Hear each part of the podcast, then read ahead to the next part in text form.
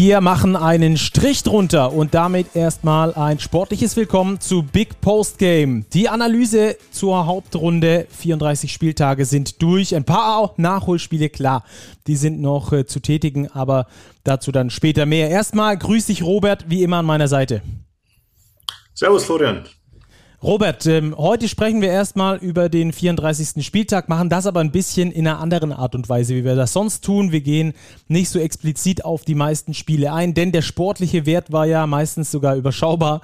Ähm, dann gehen wir auf die Awards ein, die wir heute vergeben werden, werden auch darüber äh, ausführlich diskutieren. Und ähm, auf die Playoffs gehen wir jetzt noch nicht ganz so intensiv ein. Da wird es dann eine Sondersendung dazu noch geben. Am Schluss haben wir dann noch Big Preview mit Nick Weiler-Bepp und äh, die Robert, äh, Roberts Einschätzung dann vielleicht auch noch, wie es denn um seine Gesundheit äh, steht. Auf zwei Spiele wollen wir trotzdem etwas intensiver eingehen, denn da gab es einen sportlichen Wert. Zum allerersten nämlich in der Partie Bamberg gegen Kreilsheim. Und hier weniger bei den Bambergern als vielmehr bei den Kreilsheimern, denn die können noch, wenn alles gut läuft, auf Platz 3 rutschen sogar. Ähm, wie hast du die Partie gesehen, Robert? Ja, für die Kreisheimer, die, die reiten ihre Welle gerade wieder. Die spielen guten Basketball, wie sie in die ganzen letzten Wochen eben auch schon gespielt haben. Und wie du angesprochen hast, es hängt jetzt, sie haben es nicht mehr in der eigenen Hand, es hängt am Nachholspiel der Oldenburger gegen die BG Göttingen am Dienstag. Ähm, gewinnen nämlich die Oldenburger das Spiel, dann sind sie Dritter, Kreisheim Fünfter. Verlieren aber die Oldenburger gegen Göttingen, sind die Oldenburger Fünfter und Kreilsheim auf einmal Dritter. Und das wäre natürlich schon ein Pfund für die, für die Merlins, hier mit Heimrecht in die Playoffs zu gehen. Würde dann gegen die Ratio vom Ulm geben, die fix auf Position 6 stehen.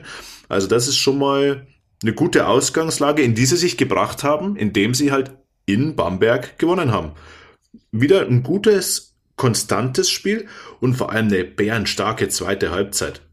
2011 im dritten Viertel, 23-19 im vierten Viertel, nur 30 Punkte zugelassen von Brose Bamberg. Das war wirklich wieder Playoff-reif und Kreisheim.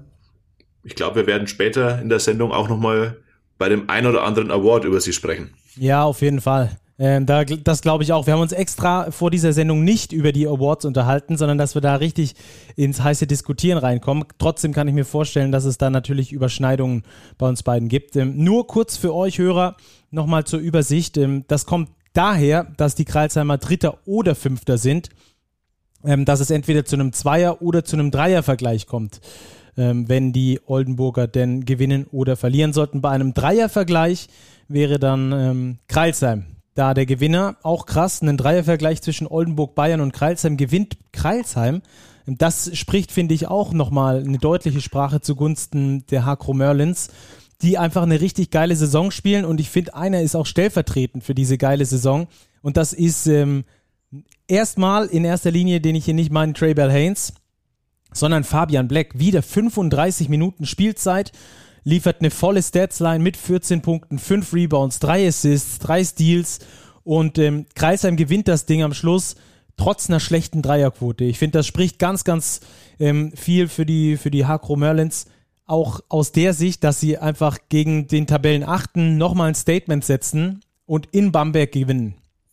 Also das sind alles für mich so Statements, wo ich sage, die Kreilsheimer, die gehören auch dorthin, wo sie sind. Das ist nicht irgendwie eine, eine zehn, zehn Spieltage lange Eintagsfliege, sondern das Ding ist wirklich verdient, da wo die Kreilsheimer stehen. Wie gesagt, Platz drei oder Platz fünf wird es am Schluss für sie. Macht auch da den Unterschied. Robert, du hast es schon angedeutet. Ähm, als Drittplatzierter geht es gegen Ratio Farm Ulm. Als Fünftplatzierter würde man gegen die Bayern spielen, denn die sind schon sicher auf Platz vier. Ähm, welchen Gegner würdest du dir denn raussuchen, wenn du dürftest als Kreisheim Merlins? Ich glaube, ich würde fast das Heimrecht nehmen. Also mit Heimrecht eine Serie gegen Ulm, das könnte ich mir vorstellen, dass hochinteressant würde. Da wäre ich sehr, sehr gespannt, weil auch die Ulmer jetzt wirklich einen Top-Lauf haben.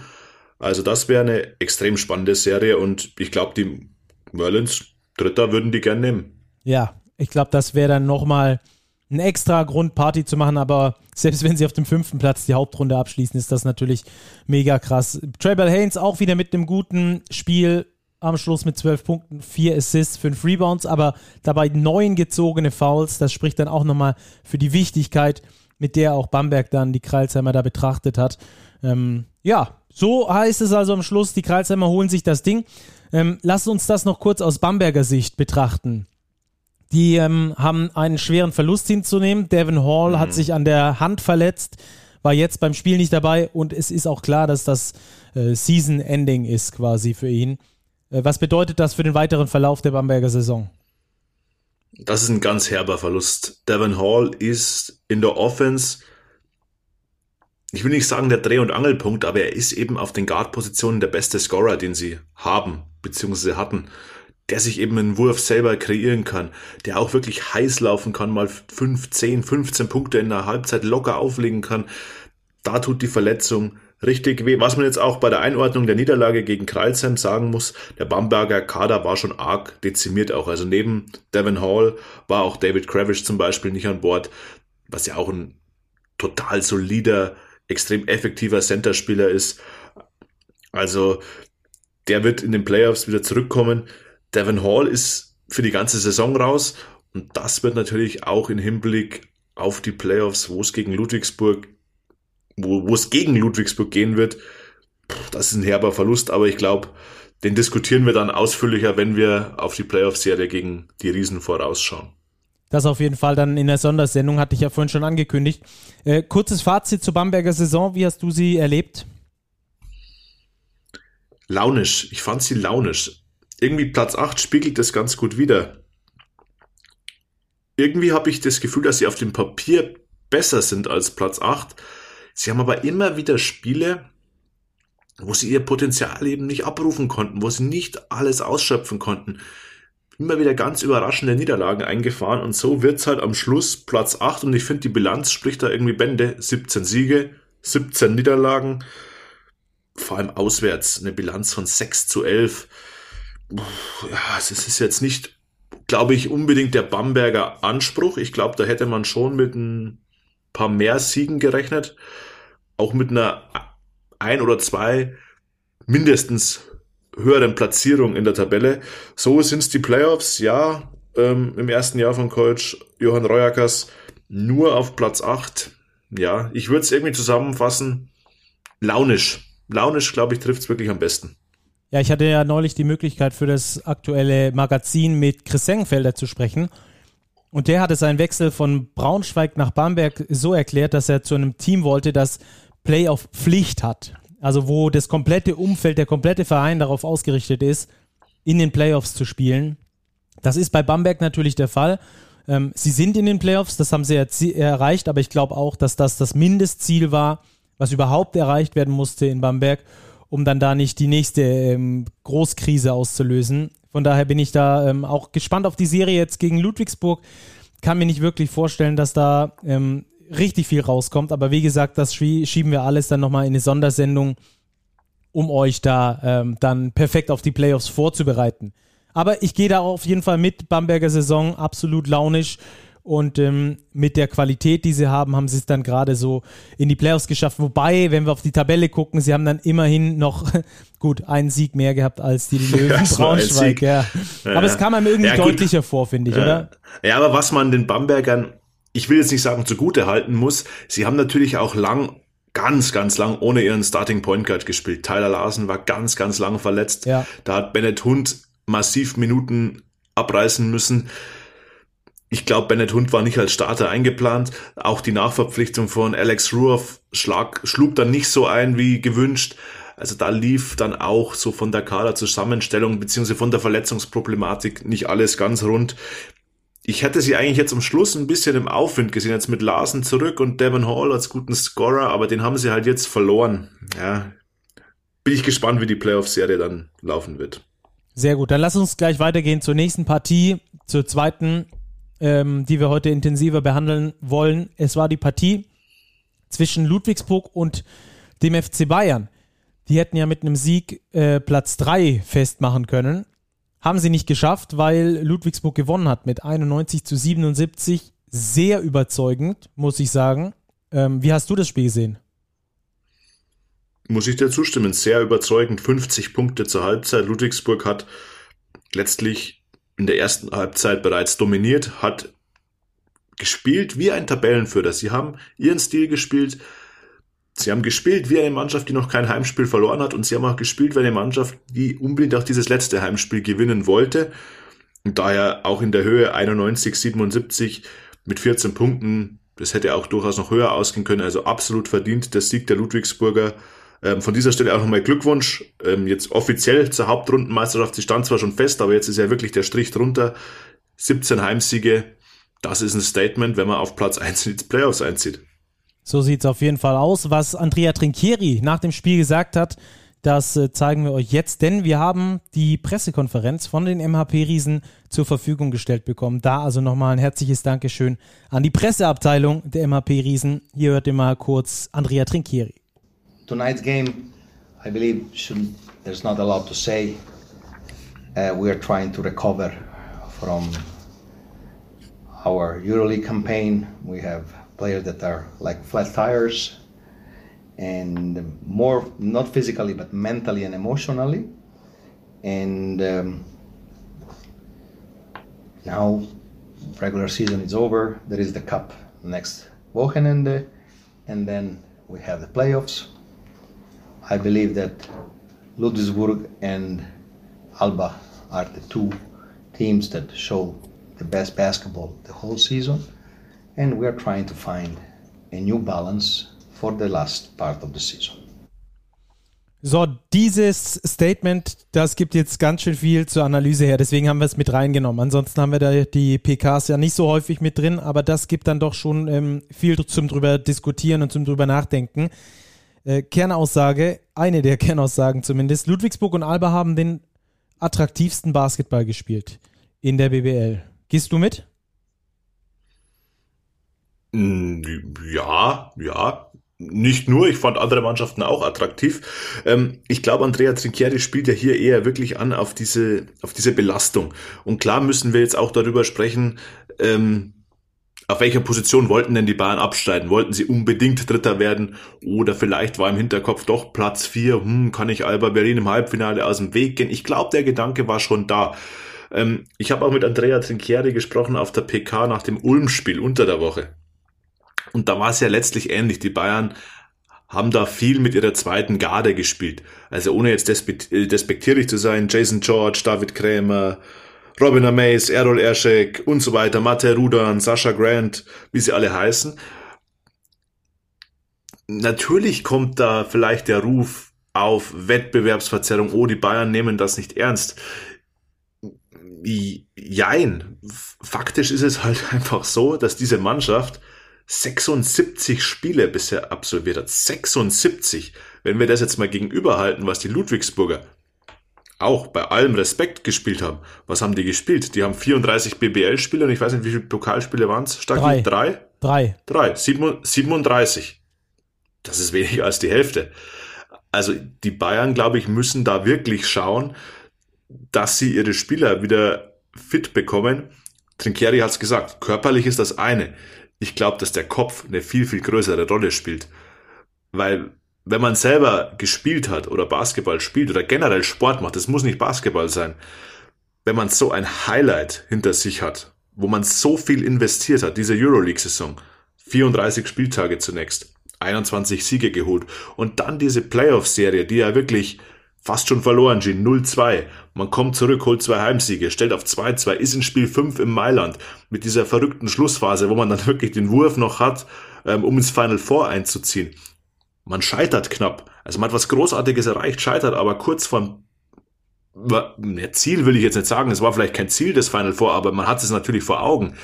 Da ist es vor allem für den, für den Kopf extrem schwierig. Und das, glaube ich, ist aktuell das Problem bei den Bayern wenn wir es Problem nennen wollen, einfach da wieder den Fokus neu einzustellen und sich zu sagen, okay, jetzt kommen die zwei nationalen Titel. Es gibt noch den Pokal zu holen am kommenden Wochenende und dann geht's in die Playoffs. Also körperlich und physisch extrem fordernd, was da bisher gelaufen ist. Klar, die letzten Spiele, also das Alba-Spiel, das Ulm-Spiel, auch jetzt das Ludwigsburg-Spiel, das waren jetzt nicht die Top-Leistungen. Klar, aber es haben halt auch die Jungs aus der zweiten Garde gespielt. Lucic war zum Beispiel nicht dabei, Baldwin nicht dabei, Zipser heute nur ganz wenig, die Spieler davor auch nicht gespielt. Also die Bayern werden da schauen müssen, wie sie das hinbekommen. Und ich glaube, wir müssen auch dann drüber sprechen, wie der Kader letztlich im Gesamten zusammengestellt mhm. ist. Weil ich glaube, da ist natürlich schon der Fokus in dieser Saison auf der Euroleague gelegen. Ja, glaube ich nämlich auch. Also ich habe da äh, bei den Bayern so ist mir irgendwie so das Thema, wo ich das Spiel vorhin gesehen habe, so das Thema ähm, Dissonanz aufgeploppt. Trinkieri mit dem T in der ersten Halbzeit ist da hinterher und tobt und macht an der Seitenlinie und versucht da wirklich seine Mannschaft anzutreiben. Und das letzte Viertel wird bei minus neun quasi abgeschenkt. So, also das ist für mich so eine, so eine, so eine Dissonanz, die, die kann ich dann einfach nicht verstehen, die kann ich nicht nachvollziehen. Da wird was aus meiner Sicht nicht voll durchgezogen. Genauso, ähm, wenn wir das aufs Größere übertragen, du hast den Kader, die Kaderplanung schon angesprochen. Ähm, der Kader ist eindeutig für die Euroleague gebaut. Das sieht man daran, dass sehr viele hochtalentierte äh, Importspieler mit am Start sind. Aber auf deutsche Spieler, gut, mit Nihat Jedovic haben sie einen Langzeitverletzten, sehr guten Spieler auf der deutschen Position. Aber ansonsten sind für mich die deutschen Positionen eindeutig unterbesetzt. Mit Paul Zipser, Leon Radojevic haben sie noch zwei, die auf jeden Fall auch ordentliches BBL-Niveau haben, sogar zu den Top-Leuten in der BBL gehören auf ihrer Position. Aber was kommt dann? Und das ist so eine Dissonanz ja. für mich, die, die kann ich nicht nachvollziehen. Naja, Dissonanz gebe ich dir vollkommen recht ich glaube, das Problem ist vielleicht, klar, nach Zipsa, Radosevic, Djedovic, Djedovic fällt eben langzeitverletzt aus, das ist, der Verlust wiegt schwer. Da hätte man schon drei wirklich Top-BBL-Spieler auf den deutschen Spots, aber auch ein Robin Amaze und ein David Krämer.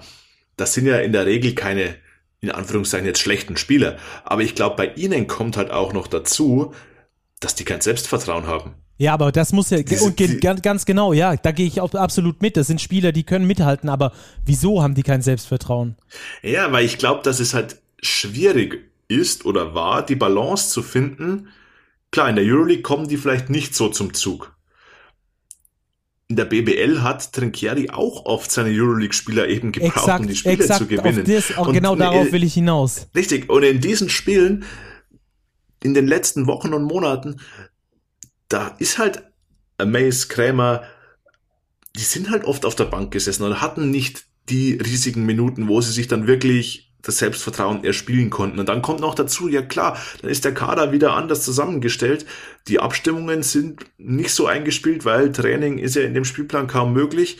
Da ist es schwer, dass du dir Selbstvertrauen holst. Dann verlierst du Spiele. Wenn du verlierst, ist es immer schwieriger das glaube ich hat man auch gut gesehen, als die, die vermeintlichen Rollenspieler wie Amaze Kramer in der, in der Euroleague mal zum Einsatz kamen. Da spielten die ganz ordentlich mit, weil sie eben in diesem funktionellen Gebilde drin sind. In dem Team, das funktioniert. Zusammenspielerisch. Und wenn du in der BBL aber eben diese Rotation hast, immer drei Ausländer, Spieler, äh, drei Ausländer raus, ähm, dann jetzt noch der verletzt oder mal ein anderer verletzt, dann ist es schwer, die Automatismen zu bekommen, da ist es schwer, das Selbstvertrauen zu bekommen. Und das ist das, was man aktuell, finde ich, sieht. Aber das ist, das ist doch bei, für mich dann ein hausgemachtes Problem, weil wir dann ganz genau an der Stelle sind, wo wir neulich erst drüber gesprochen haben, ähm, dass die Bayern in Hamburg verlieren und da mit der vollen Kapelle auflaufen in kurz vor dem Mailand-Spiel, kurz vor ähm, den, den wichtigsten Euroleague-Spielen überhaupt, spielen die mit der kompletten Euroleague-Kapelle. Aber dann lass doch in diesen Spielen genau die Jungs spielen, die du später in der Saison auch noch brauchst. Also ist zumindest ja, meine Meinung. Im, so im, im, Im Nachhinein sind wir da auf jeden Fall. Ja klar, ich meine, ja, wir, ja, wir sind immer. Das wir, ist, ja, genau. Aber das ist genau der, das ist genau der Punkt. Und ich glaube, dass die Bayern bei dieser Ausgewogenheit im Kader, die sie halt nicht so haben wie Alba Berlin. Alba Berlin ist auf den deutschen Spots beispielsweise sehr, sehr gut besetzt. Ähm, was es halt für die Bundesliga wieder leichter macht. Und darum glaube ich auch, ist das der Grund, warum Alba in der BBL letztlich besser dasteht als die Bayern. Und Trinkieri hat es ja am Ende seines Statements ge gesagt. Es geht letztlich darum, jetzt eine neue Balance zu finden. Die Balance im Team war super für die Euroleague. Da wusste genau jeder seine Rolle. Man hatte Baldwin Schischko, man hatte Lucic als den Mann für die entscheidenden Situationen und so weiter und so weiter. Und jetzt muss man halt schauen, in der nächsten, ja, es ist nur eine Woche, eine Balance zu finden im Team, die jetzt in der Lage ist, auch in der BBL Top-Leistungen zu bringen, die im Kopf wieder frisch ist, die jetzt den Schalter umlegt nach diesen hohen Niederlagen gegen Berlin, gegen Ulm, jetzt in Ludwigsburg, einfach den Schalter umzulegen und dann wieder erfolgreichen Basketball zu spielen. Also ich glaube, dass sich bei den Bayern aktuell ähm, der psychische Aspekt viel, viel mehr zum Tragen kommt als das körperliche, aber auch das ähm, spielt natürlich mit rein. Ja, haben wir ja, wie gesagt, bei Alba auch schon gesehen, nach der Euroleague, als da die Saison vorbei war, dass die ihre Probleme hatten, da wieder in den normalen BWL-Modus zu wechseln. Ähm, ja, gehört dann auch zum, zur ganzen Wahrheit. Lass uns über die beiden Mannschaften auch noch kurz ein Saisonfazit ziehen. Ähm, München, fangen wir da erstmal an. Wie hast du die Saison der Münchner gesehen? Ja, zweigeteilt letztlich. Ähm, Euroleague überragend. BBL, muss man sagen, lief größtenteils nebenher. Man steht da jetzt mit 24 Siegen und 10 Niederlagen, das 10 Stück. Ich weiß gar nicht, wann die Bayern zuletzt 10 Niederlagen in der BBL hatten. Ja, ich hatte es mal gesehen, glaube ich, irgendwas bei Twitter war es, ich glaube 2013. Also es ist hm, auf jeden Fall möglich. Ewigkeiten her. Keine Ahnung genau, aber. Ja, schließt lange, man jetzt auf her. Platz 4 ab. Ja, ist auf jeden Fall lange her. Man schließt jetzt auf Platz 4 ab. Ähm, ja, die Hauptrunde ist jetzt Geschichte. Und die Bayern werden sich jetzt messen lassen müssen, was jetzt noch rumkommt im Pokal und in den Playoffs. Also sie wollen Titel, das ist klar. Sie wollen diesen internationalen Erfolg jetzt wirklich auch mit Edelmetall krönen. Und dann wird man das finale Fazit dann wirklich in einigen Wochen ziehen können. Ja, äh, da auch nochmal ein kurzer Einspieler, den wir für euch haben, auch von der PK eben Ludwigsburg gegen Bayern. Da hat äh, ein Reporter sich die Frage getraut, ob die Bayern nicht äh, die Meisterschaft gewinnen müssen. Also ob sie nicht, ähm, ob Trinkieri nicht in München ist, um die Meisterschaft gewinnen zu müssen. Das hier war seine Antwort. Viel Spaß damit. Um, do we have to prove something more this season? Maybe on Thursday and Friday you were not look, watching TV, you were looking some soap opera. We, I go to on the court to win every game. Sometimes I win, sometimes I lose. But these small mental games won't work with me. We are gonna we compete in every game. We try to compete. Sometimes we were not able to have the energies to compete and we lost. But now you're talking to me after that we had 21 wins in the EuroLeague, first German team playing the EuroLeague playoffs, go to game five, seven days, no, five days ago. And after 48 hours, we had to play with Ulm. And you're talking about we have to win? We want to win. We have to die. This is the only thing we have. The latest possible. Got it? Ja, es macht immer wieder Lust, äh, es macht immer wieder Spaß, Andrea Trinchieri zuzuhören, weil er es so überspitzt vieles darstellt. Ähm, das also so viel, das lassen wir einfach mal so stehen für euch, liebe Zuhörer, dürft ihr dann selbst für euch interpretieren. Aber Robert, über wen wir natürlich auch sprechen müssen und auch noch ein bisschen ausführlicher sprechen müssen, ist natürlich Ludwigsburg. Die MHP-Riesen sind ähm, Hauptrunden Erster. Erstmal mega krass. Ähm, hätte selbst ich als äh, echter Ludwigsburg-Insider nicht gedacht, hätte ich nicht, habe ich nicht so vorhergesehen, habe ich nicht so sehen, kommen sehen, ähm, dass die das Ganze so äh, durchrocken. Von A bis Z. 17 Heimspiele, allesamt gewonnen. Auch ansonsten eine richtig krasse Leistung abgeliefert. Wie hast du denn die Saison gesehen? Mit einem Wort, überragend. Man kann nicht mehr sagen. Also, ähm, 30 Siege aus 34 Spielen. Sie haben das Maximum bislang rausgeholt. Es ist typischer John Patrick Basketball. Höchste Intensität der Kader ist wieder optimal zusammengestellt. Wenn man schaut, Preis-Leistung, also Budget von Ludwigsburg, sportlicher Ertrag, besser geht's kaum. Jetzt geht man auf Platz 1 in, den Play in die Playoffs. Wird vielleicht immer noch ein bisschen unterschätzt, das ist ein Punkt, den finde ich, ich will jetzt nicht sagen respektlos, aber wenn man immer diskutiert, ah, will jetzt da, wer will jetzt Dritter werden, Vierter, Oldenburg, ah, lieber Dritter oder lieber Vierter, die Bayern, lieber Dritter, lieber Vierter, da sprechen wir ja dann quasi, geht's im potenziellen Halbfinale lieber gegen Ludwigsburg oder gegen Alba? Ludwigsburg ist Tabellenführer, ist Hauptrundenmeister und das klingt fast ein bisschen herabwürdigend, wenn man sagt, ah, dann spielen wir lieber gegen Ludwigsburg. Ich glaube, man sollte sich da ähm, nicht auf dieses dünne Eis wagen, weil die Riesen haben bewiesen, dass sie alle Teams schlagen können. Und klar, man wird jetzt sehen, wie sie sich in den Playoffs schlagen, wenn der Spielplan enger getaktet wird. Aber sie haben auch die Breite im Kader, ähm, die da wirklich einen tiefen Lauf ermöglicht. Also man sollte die Rechnung nicht ohne die Riesen Ludwigsburg machen. Ja, ich glaube auch, dass Flexibilität das Hauptwort ist bei den Ludwigsburgern im Kader. Wir haben angefangen mit Elias Harris beispielsweise, der da eine brutal gute Saison gespielt hat, haben alle mitbekommen, natürlich dann nach Spanien gewechselt. Das kann der ja auch einen Bruch geben, sowas. Ähm, aber bei, bei den MHP-Riesen war das überhaupt nicht das Problem. Äh, die haben sogar neue Spieler dann nach einer gewissen Zeit erst integriert. Da war dann erstmal mit Austin Wiley einer gekommen, der dann gleich wieder weitergegangen ist in die Pro A, weil es irgendwie nicht gepasst hat. Dann hatten sie da die Chance, Jamal McLean und äh, auch Oscar da Silva zu verpflichten. Zwei Männer, die perfekt reinpassen. Heute McLean übrigens mit einem Plus-Minus-Wert von plus 27 gegen die Bayern auch geliefert. Also der ist langsam auch drin, obwohl John Patrick auch gesagt hat, den beiden muss man noch Zeit geben, bis sie sich an das System gewöhnt haben. Ähm, keine Frage, aber es scheint so, als ob die Teamchemie, die bei allen immer sehr ähm, im Vordergrund steht, wenn man über die Ludwigsburger spricht, also äh, mit, mit internen Leuten dort, die Teamchemie scheint tatsächlich so gut zu sein, ähm, wie sie nach außen strahlt. Und das finde ich, ähm, das finde ich phänomenal, weil mit dieser Teamchemie rein vom Spielerpotenzial her sind die MHP-Riesen, ich glaube, da sind wir uns einig, nicht auf Platz 1 in der Liga. Also die haben gute Spieler, überhaupt keine Frage, aber ähm, Alba Berlin hat definitiv einen besseren Kader. Die, der FC Bayern hat natürlich einen besseren Kader. Äh, auch äh, Oldenburg gehe ich zum Beispiel mit, dass die einen besseren Kader haben.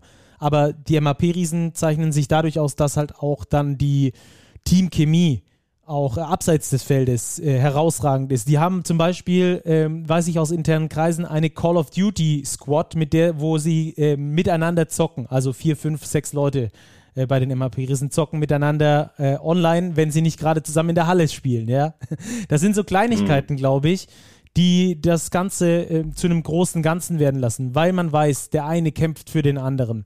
Heute beispielsweise gegen die Bayern fand ich eine der Aktionen des Spiels. Äh, der Ball ist frei und Jamal McLean, Ex-MVP in der BBL.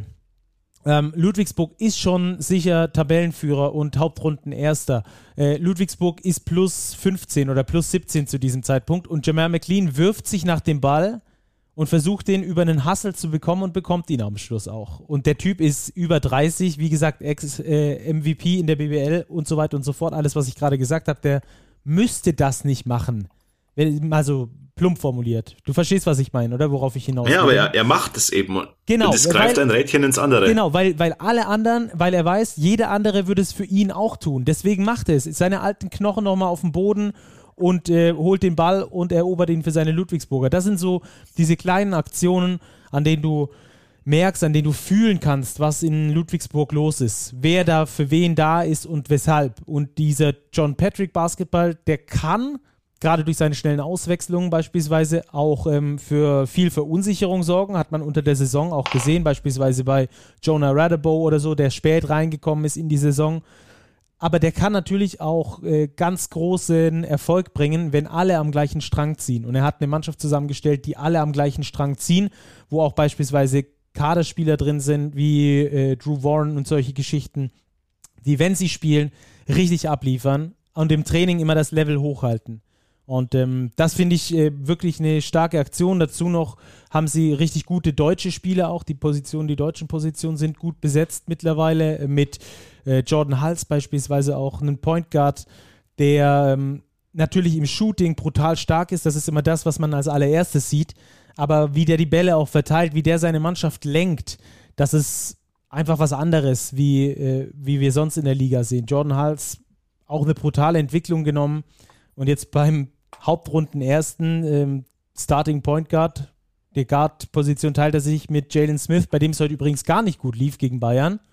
Ich glaube, nur fünf Punkte gemacht. Und trotzdem gewinnt seine Mannschaft, weil die MHP-Riesen füreinander da sind.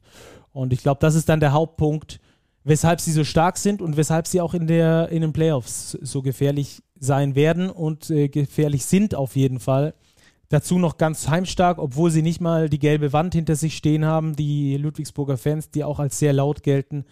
Ähm, also was die dort gebaut haben, wirklich brutal stark. Und ich habe wirklich damit gerechnet, dass irgendwann der Bruch kommt.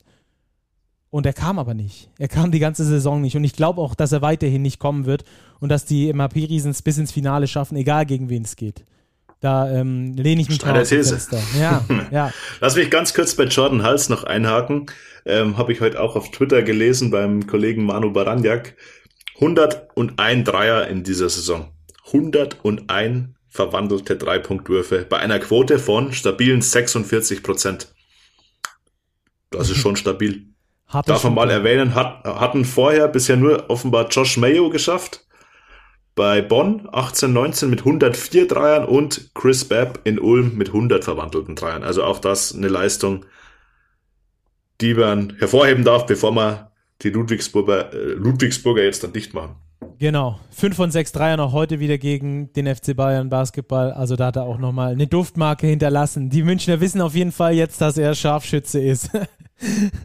okay. Das sollten sie wissen. Dann, ähm, das waren also die beiden Spiele, auf die wir genauer eingegangen sind, direkt schon auch mit der Saisonanalyse der jeweiligen Teams.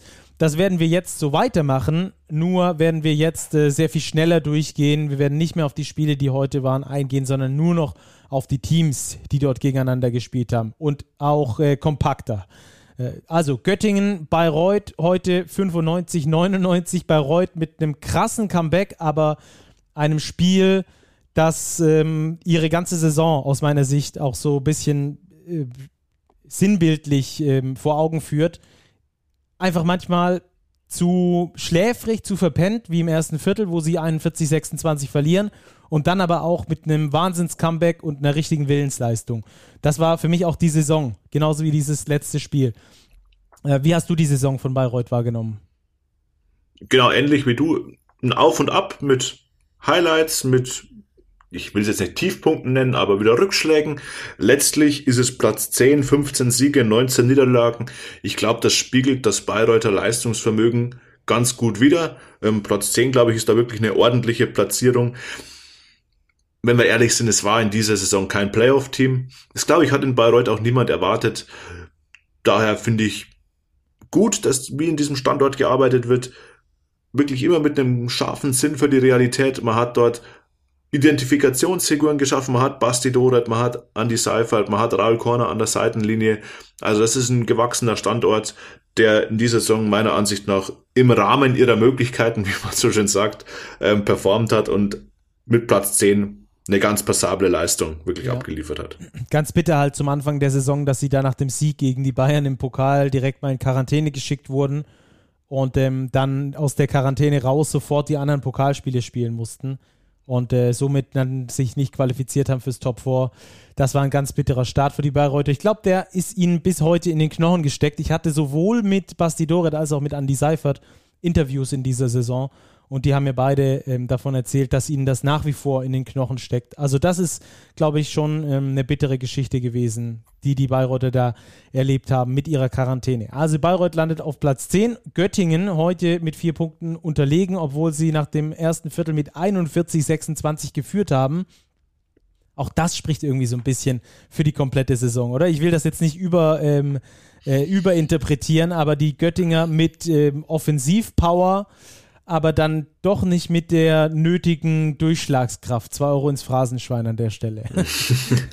ja, die Göttinger, ähm, ich finde, für sie gilt Ähnliches wie für Medi Bayreuth. Sie haben auch im Rahmen ihrer Verhältnisse eine ordentliche Saison gespielt. Ich finde, Göttingen hat eine Handvoll sehr, sehr interessanter Spieler, die wir, glaube ich, auch in Zukunft vielleicht noch auf höherem Niveau sehen werden. Ich denke da allen voran an Aubrey Dawkins ähm, und Tayo Diasse die haben wirklich Potenzial. Sie haben mit Richard Slomasch eine super Nachverpflichtung getätigt, die perfekt eingeschlagen ist. Die haben sie auch gleich mit langfristigen Vertrag an sich gebunden. Also den werden wir nächste Saison wiedersehen in Göttingen. Das ist schon mal ein Pfund, dass man einen starken Point Guard jetzt schon unter Vertrag hat. Ansonsten aber auch Nelson Weidermann hat sich gut gemacht. Ähm, die schöne Geschichte mit Harper Camp, der ja eigentlich Regionalliga-Trainer hätte sein sollen, dann aufs Parkett zurückkommt und sagt, hey, ich bin immer noch solider BBL-Spieler. Also das ist wirklich eine sympathische Mannschaft. Mathis Menninghoff hat jetzt nochmal verlängert. Also Göttingen Hut ab vor dieser Saison, mussten jetzt ja auch nochmal in Quarantäne, haben noch ein Nachholspiel gegen die EWE Baskets Oldenburg, aber das wird auch nichts mehr in ihrer Tabellensituation ändern. Pokaltop vor auch noch. Pokal Top 4, Saison Highlight quasi wirklich, dass sie sich dafür qualifiziert haben. Also wirklich eine gute, wirklich gute Saison der BG Göttingen. Ja, vor allem von den Abstiegsplätzen immer weit weggehalten und sich da frühzeitig aus dem Abstiegsrennen verabschiedet. Ich glaube, das war mal das Aller, Allerwichtigste äh, in dieser Corona-Saison. Ähm, dann nächstes Spiel Bonn gegen Ulm. Ulm gewinnt mit, ne, mit einem 20 zu 0 Lauf im letzten Viertel, in dem sie auch 70 Prozent Dreier getroffen haben. Und ähm, auch hier wieder irgendwie sinnbildlich, denn die Ulmer Saison ist vor allem hinten raus richtig stark. Neunter Sieg in Folge. Genau. Neunter Sieg in Folge für Ulm. Ja, ich glaube, die sind jetzt nicht das dankbarste Matchup in der ersten Playoff-Runde. Die sind wirklich gut in Form, spielen schönen Basketball, teilen den Ball, passen viel, haben also eine hohe Assistrate, sind ein sehr, sehr gutes Team von außen. Ich glaube, sie, sie werfen als Team über 40% Dreier, was wirklich außerordentlich gut ist. Sie sind auf den deutschen Positionen sehr gut besetzt mit Andy Obst, mit Ossetkowski, mit Heckmann, mit Per Günther, mit einigen Youngsters. Also mit Tommy Klepper ist noch dazu, dürfen wir nicht vergessen. Also da, die Ulmer sind, da stimmt der Trend. Jakalakovic ist der Mann, der diesen Trend zu verantworten hat. Auch er hat seinen Vertrag verlängert, wird in Ulm bleiben. Also da wächst auch was Gutes zusammen in Ulm. Und ich glaube, die sind für die ein oder andere Überraschung in den Playoffs auch gut und auch sie sind ja noch im Pokal vertreten. Ja, so sieht's aus. Und die Ulmer, ähm, wie gesagt, mit hinten raus vor allem diese starke Leistung. Es wird ja häufig in der BBL davon gesprochen, ja, wir müssen ähm, im Oktober, November zählt es nicht so viel. Im April, Mai müssen wir unsere Topleistung abliefern. Und wenn dann eine Mannschaft, das wissen natürlich Profis äh, fast noch einen Tick genauer oder Ex-Profis, wie äh, du hast schon Jaka Lakovic angesprochen, und wenn du dann im April, Mai neun Siege in Folge holst, ist das natürlich äh, eine richtig heiße Nummer. Also die sind tatsächlich wirklich gerade das heißeste Team der Liga. Und dazu haben sie den heißesten Spieler der Liga, glaube ich. Äh, Im Moment Troy Copain wieder mit 24, 6 und 9, also 24 Punkte, 6 Rebounds, 9 Assists gegen Bonn. Äh, und in vier der letzten fünf Spiele hat er 20 oder mehr Punkte gemacht. Im fünften Spiel dieser letzten fünf Spiele waren es 19. also der ist, der ist wirklich in Hochform und könnte da auch für die Playoffs, wie gesagt, nochmal herausragend werden. Ulm in aufsteigender Form. Ich glaube, so kann man es zusammenfassen. Mal schauen, ob es dann ähm, in den Playoffs für die ein oder andere Überraschung reicht. Wir wissen ja noch nicht genau, gegen wen es geht. Entweder gegen Oldenburg oder gegen Kreilsheim. Dann ähm, lass uns weitermachen mit dem Gegner der Ulmer am heutigen Spieltag mit den Bonnern. Was sagst du denn dazu? Für mich eine der Enttäuschungen in dieser Saison. Ganz klar. Also ich hätte von Bonn mehr erwartet. Und ich finde, irgendwie hat dem Team die Identität gefehlt.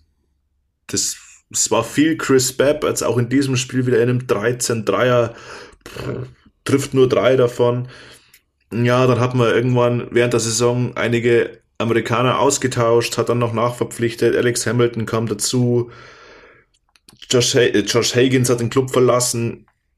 Also da ist man nie so richtig in den Lauf gekommen. Ja, also ich glaube, in Bonn heißt es die Saison schnell abhaken, neu ausrichten und wirklich wieder eine Identität finden. Irgendwas, wofür der Bonner Basketball steht. Mir kam das in dieser Saison ein bisschen, ja, wie soll ich sagen, so ein bisschen so wie Einheitsbrei vor. Das ist, ja, für was stehen die Bonner? Ich könnte es schwer beschreiben. Sie haben mit Will Vogt einen Trainer, den finde ich ganz interessant. Ja, vielleicht kann der in Zukunft wirklich jetzt, wenn er von Saison Beginn dabei ist, die Saisonvorbereitung macht, da einen neuen Weg einschlagen. Aber das muss besser werden als in dieser Saison. Ja, dieses Identitätslose, was du ansprichst, da gehe ich absolut mit. Ich fand, die Bonner waren so richtige Schönwetter-Basketballer. Ne? Wenn es gut läuft und die, und die Bällchen fallen, dann schön weiter drauf schroten. Aber sobald dann der Gegenwind kommt, sobald es ums Kämpfen geht, als Mannschaft zusammenstehen, war da einfach überhaupt nichts. Die Mannschaft ist auseinandergefallen. Ähm, das hat auch die Spieler an sich äh, komplett, äh, ich sag's mal so deutlich, angekotzt. Das konnte ich letzten ähm, Sonntag hier auch noch live sehen. Ich war live in der Halle beim Spiel Ludwigsburg gegen Bonn Und ähm, puh, also was da abseits auch der Kameras dann, wenn ein Spieler ausgewechselt wird zum Beispiel oder sowas, kannst du als Reporter dann da immer nochmal drauf gucken. Uiuiui, also da war schon die Frustrationsgrenze ganz weit oben. Ich glaube, dass die Bonner einfach nur froh sind, dass die Saison vorbei ist, dass sie nicht abgestiegen sind oder nichts mit dem Abstieg zu tun hatten und ähm, dass dieser Schönwetterbasketball eben genau dafür gereicht hat. Aber da muss wirklich was passieren. Das war identitätslos, seelenloser Basketball. Das hat überhaupt keinen Spaß gemacht, dazu zu schauen über weite Strecken der Saison. Und äh, für den Standort Bonn wünschen wir uns natürlich, dass das in der nächsten Saison dann dort äh, besser wird. Würzburg gegen Fechter. Heute deutliches Ding zugunsten von Fechter. Im Abstiegskampf war es nicht deutlich, aber da ging es zumindest zugunsten von Würzburg aus. Lass uns erstmal über die Würzburger sprechen. Sehr schwierige Saison mit glücklichem Ende. Hätte ich es zusammengefasst. Richtig, richtig und Saisonziel absolut erreicht.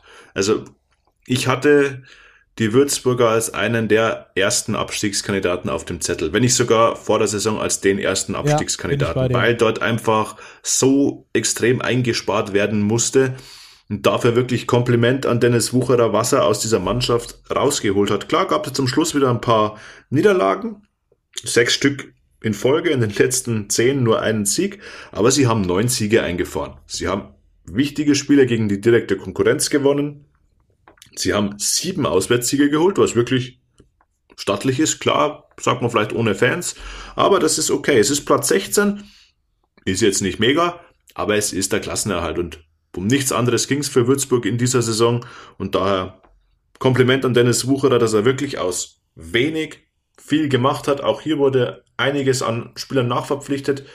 Ähm, Rob Lowery hat dem Team weitergeholfen und ansonsten auch Alex King war auch nach, nach Alex King kam, kam dazu, genau. Murphy Holloway eine richtige Kante noch geholt. Also da hat man dann schon noch mal ganz gute Griffe gemacht.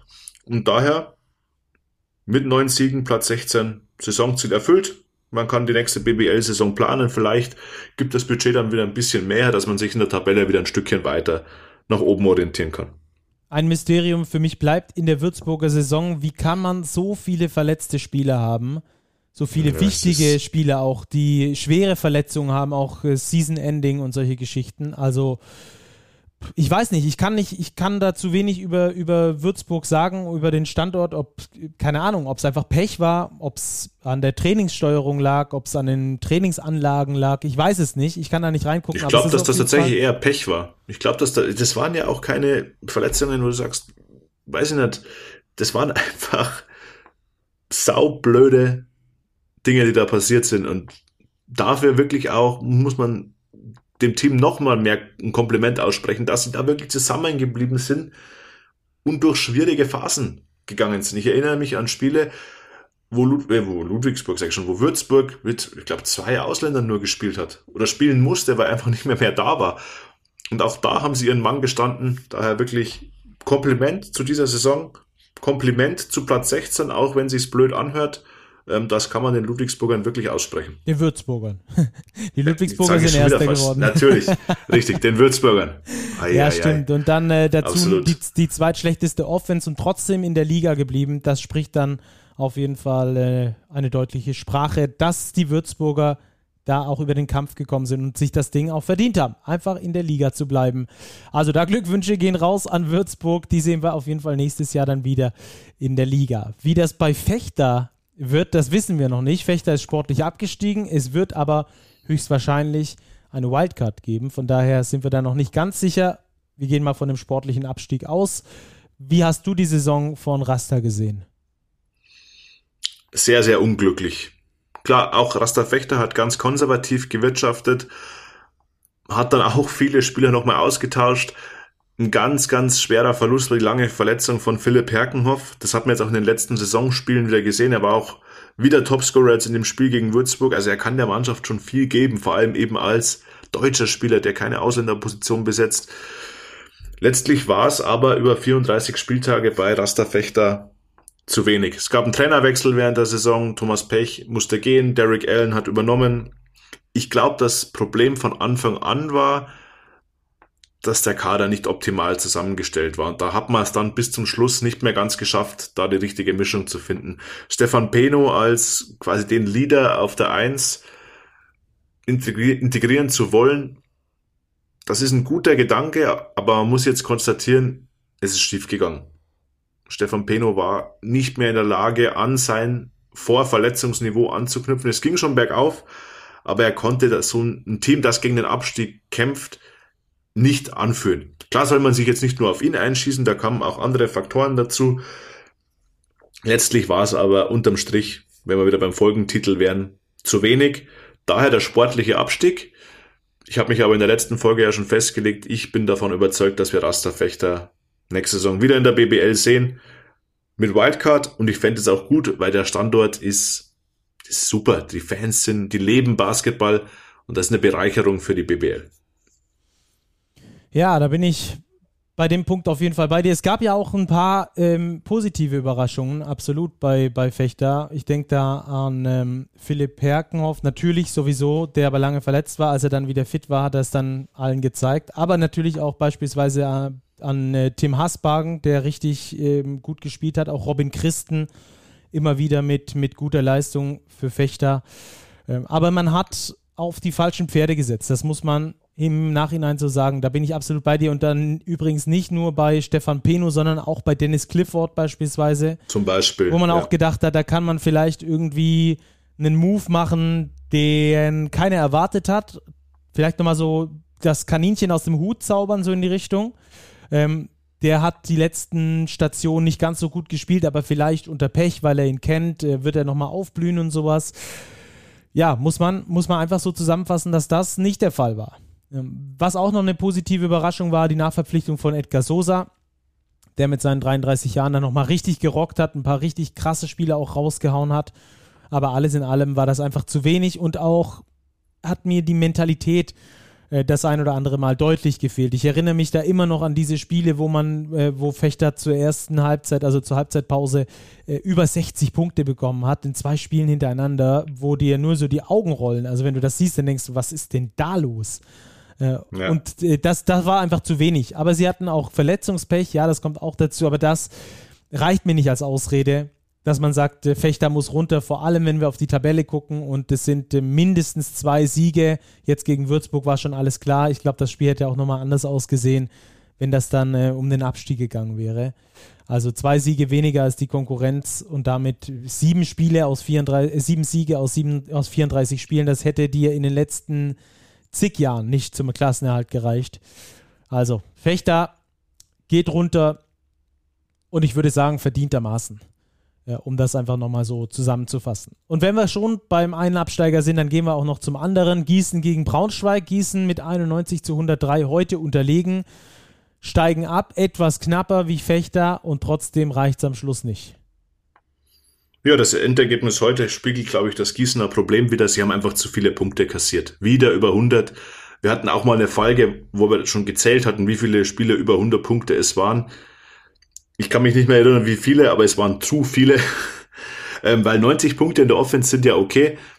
100 in der Defense sind einfach zu viel. Und das war vom Beginn an das Problem der 46ers. Sie haben hinten zu viel zugelassen. Klar, auch hier ist das Budget massiv geschrumpft. Man hat viele, viel Verantwortung auf die Importspieler gelegt und auf John Bryant natürlich. Letztlich muss man sagen, die Qualität war hier nicht ganz ausreichend, um den Klassenerhalt zu schaffen. Daher muss ich sagen, auch hier ein verdienter Absteiger, die Gießen 46ers, auch wenn es schade ist um diesen Traditionsstandort.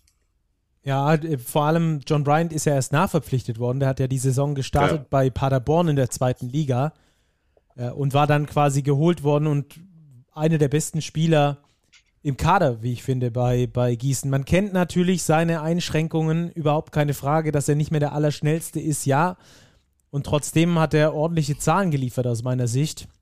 Ähm, aber das spricht auch irgendwie so ein bisschen für die Saison von den Gießnern, so einen Spieler nachzuverpflichten, der in der zweiten Liga angefangen hat, dann trotzdem einer der besten Spieler ist mit 13,9 Punkten und 7,4 Rebounds, 3,1 Assists dazu. Das sind ordentliche BWL-Zahlen, gar keine Frage.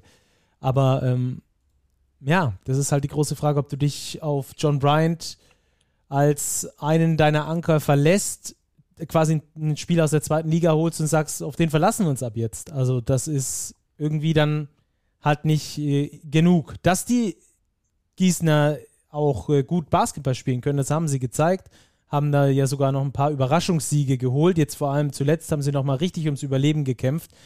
Vielleicht war das da auch äh, lange nicht ganz ja, vielleicht wurde es auch nicht, das glaube ich zwar nicht, aber vielleicht wurde es nicht ganz ernst genommen oder vielleicht hat man erst am Schluss gemerkt, boah, lass, lass noch mal kämpfen. Ich weiß es nicht genau. Ähm, aber ja, so, schwer zu sagen. Ja. Es gab auch einen Trainerwechsel während der Saison wieder von Ingo Freier auf Rolf Scholz. Ja, ich glaube nicht, dass es nur der Kampfgeist war. Ich glaube wirklich, dass es in Gießen auch eine Frage der Qualität war. Also ich will den Spielern das auf nicht absprechen. Auf jeden Fall, also auf jeden Fall. Also das, das, so, so wirkte das nicht auf mich das wirkte schon so, als sie wollten, aber hin und wieder ging es einfach nicht besser. Ja, und dann okay. ist der Sport einfach so, dass sich das in der Tabelle äh, widerspiegelt. So sieht's aus. Also Gießen abgestiegen mit Fechter zusammen. Braunschweig haben wir dann als nächstes. Die Basketballlöwen. Ähm, super spannendes Team. Ja, super, ne? Ich äh, würde die Saison der Basketballlöwen so zusammenfassen, dass sie vielleicht noch einen Hauch zu jung waren. Man sagt ja häufig von jungen Spielern, dass da äh, große Schwankungen drin sind. Auch bei richtig guten jungen Spielern sind die Schwankungen noch einen Tick zu groß. Und das habe ich bei den Löwen Braunschweig auch beobachtet. Die sind ein Megateam mit richtig Talent und die können brutal gut spielen. Das haben wir zum Beispiel beim Spiel gegen München gesehen. Du warst in der Halle äh, mhm. Aber das haben wir natürlich dann auch bei anderen Spielen gesehen, wo sie dann echt komische Spiele auch verloren haben. Ja, gut, sie sind halt jung, wie du sagst. Aber sie sind halt auch einfach unglaublich talentiert und ich glaube auch Platz 9, das ist ein Erfolg. Klar ist es letztlich nur ein Sieg hinter einem Playoff-Platz. Vielleicht ärgert man sich da auch in Braunschweig, was ja auch mit Hintergrund des sportlichen Ehrgeizes ja völlig legitim ist. Aber wenn man da wirklich mal so mit einem Schritt zurück drauf einen Blick drauf wirft, finde ich das echt super, was in Braunschweig passiert. Auch super, dass Dennis Schröder sich da so engagiert. Mit Pete Strobel haben sie einen Coach, der den jungen Spielern vertraut. Karim Jallo ist bester deutscher Scorer der Liga. Wieder jetzt in diesem letzten Saisonspiel 24 Punkte. Benedikt Turudic blüht auf.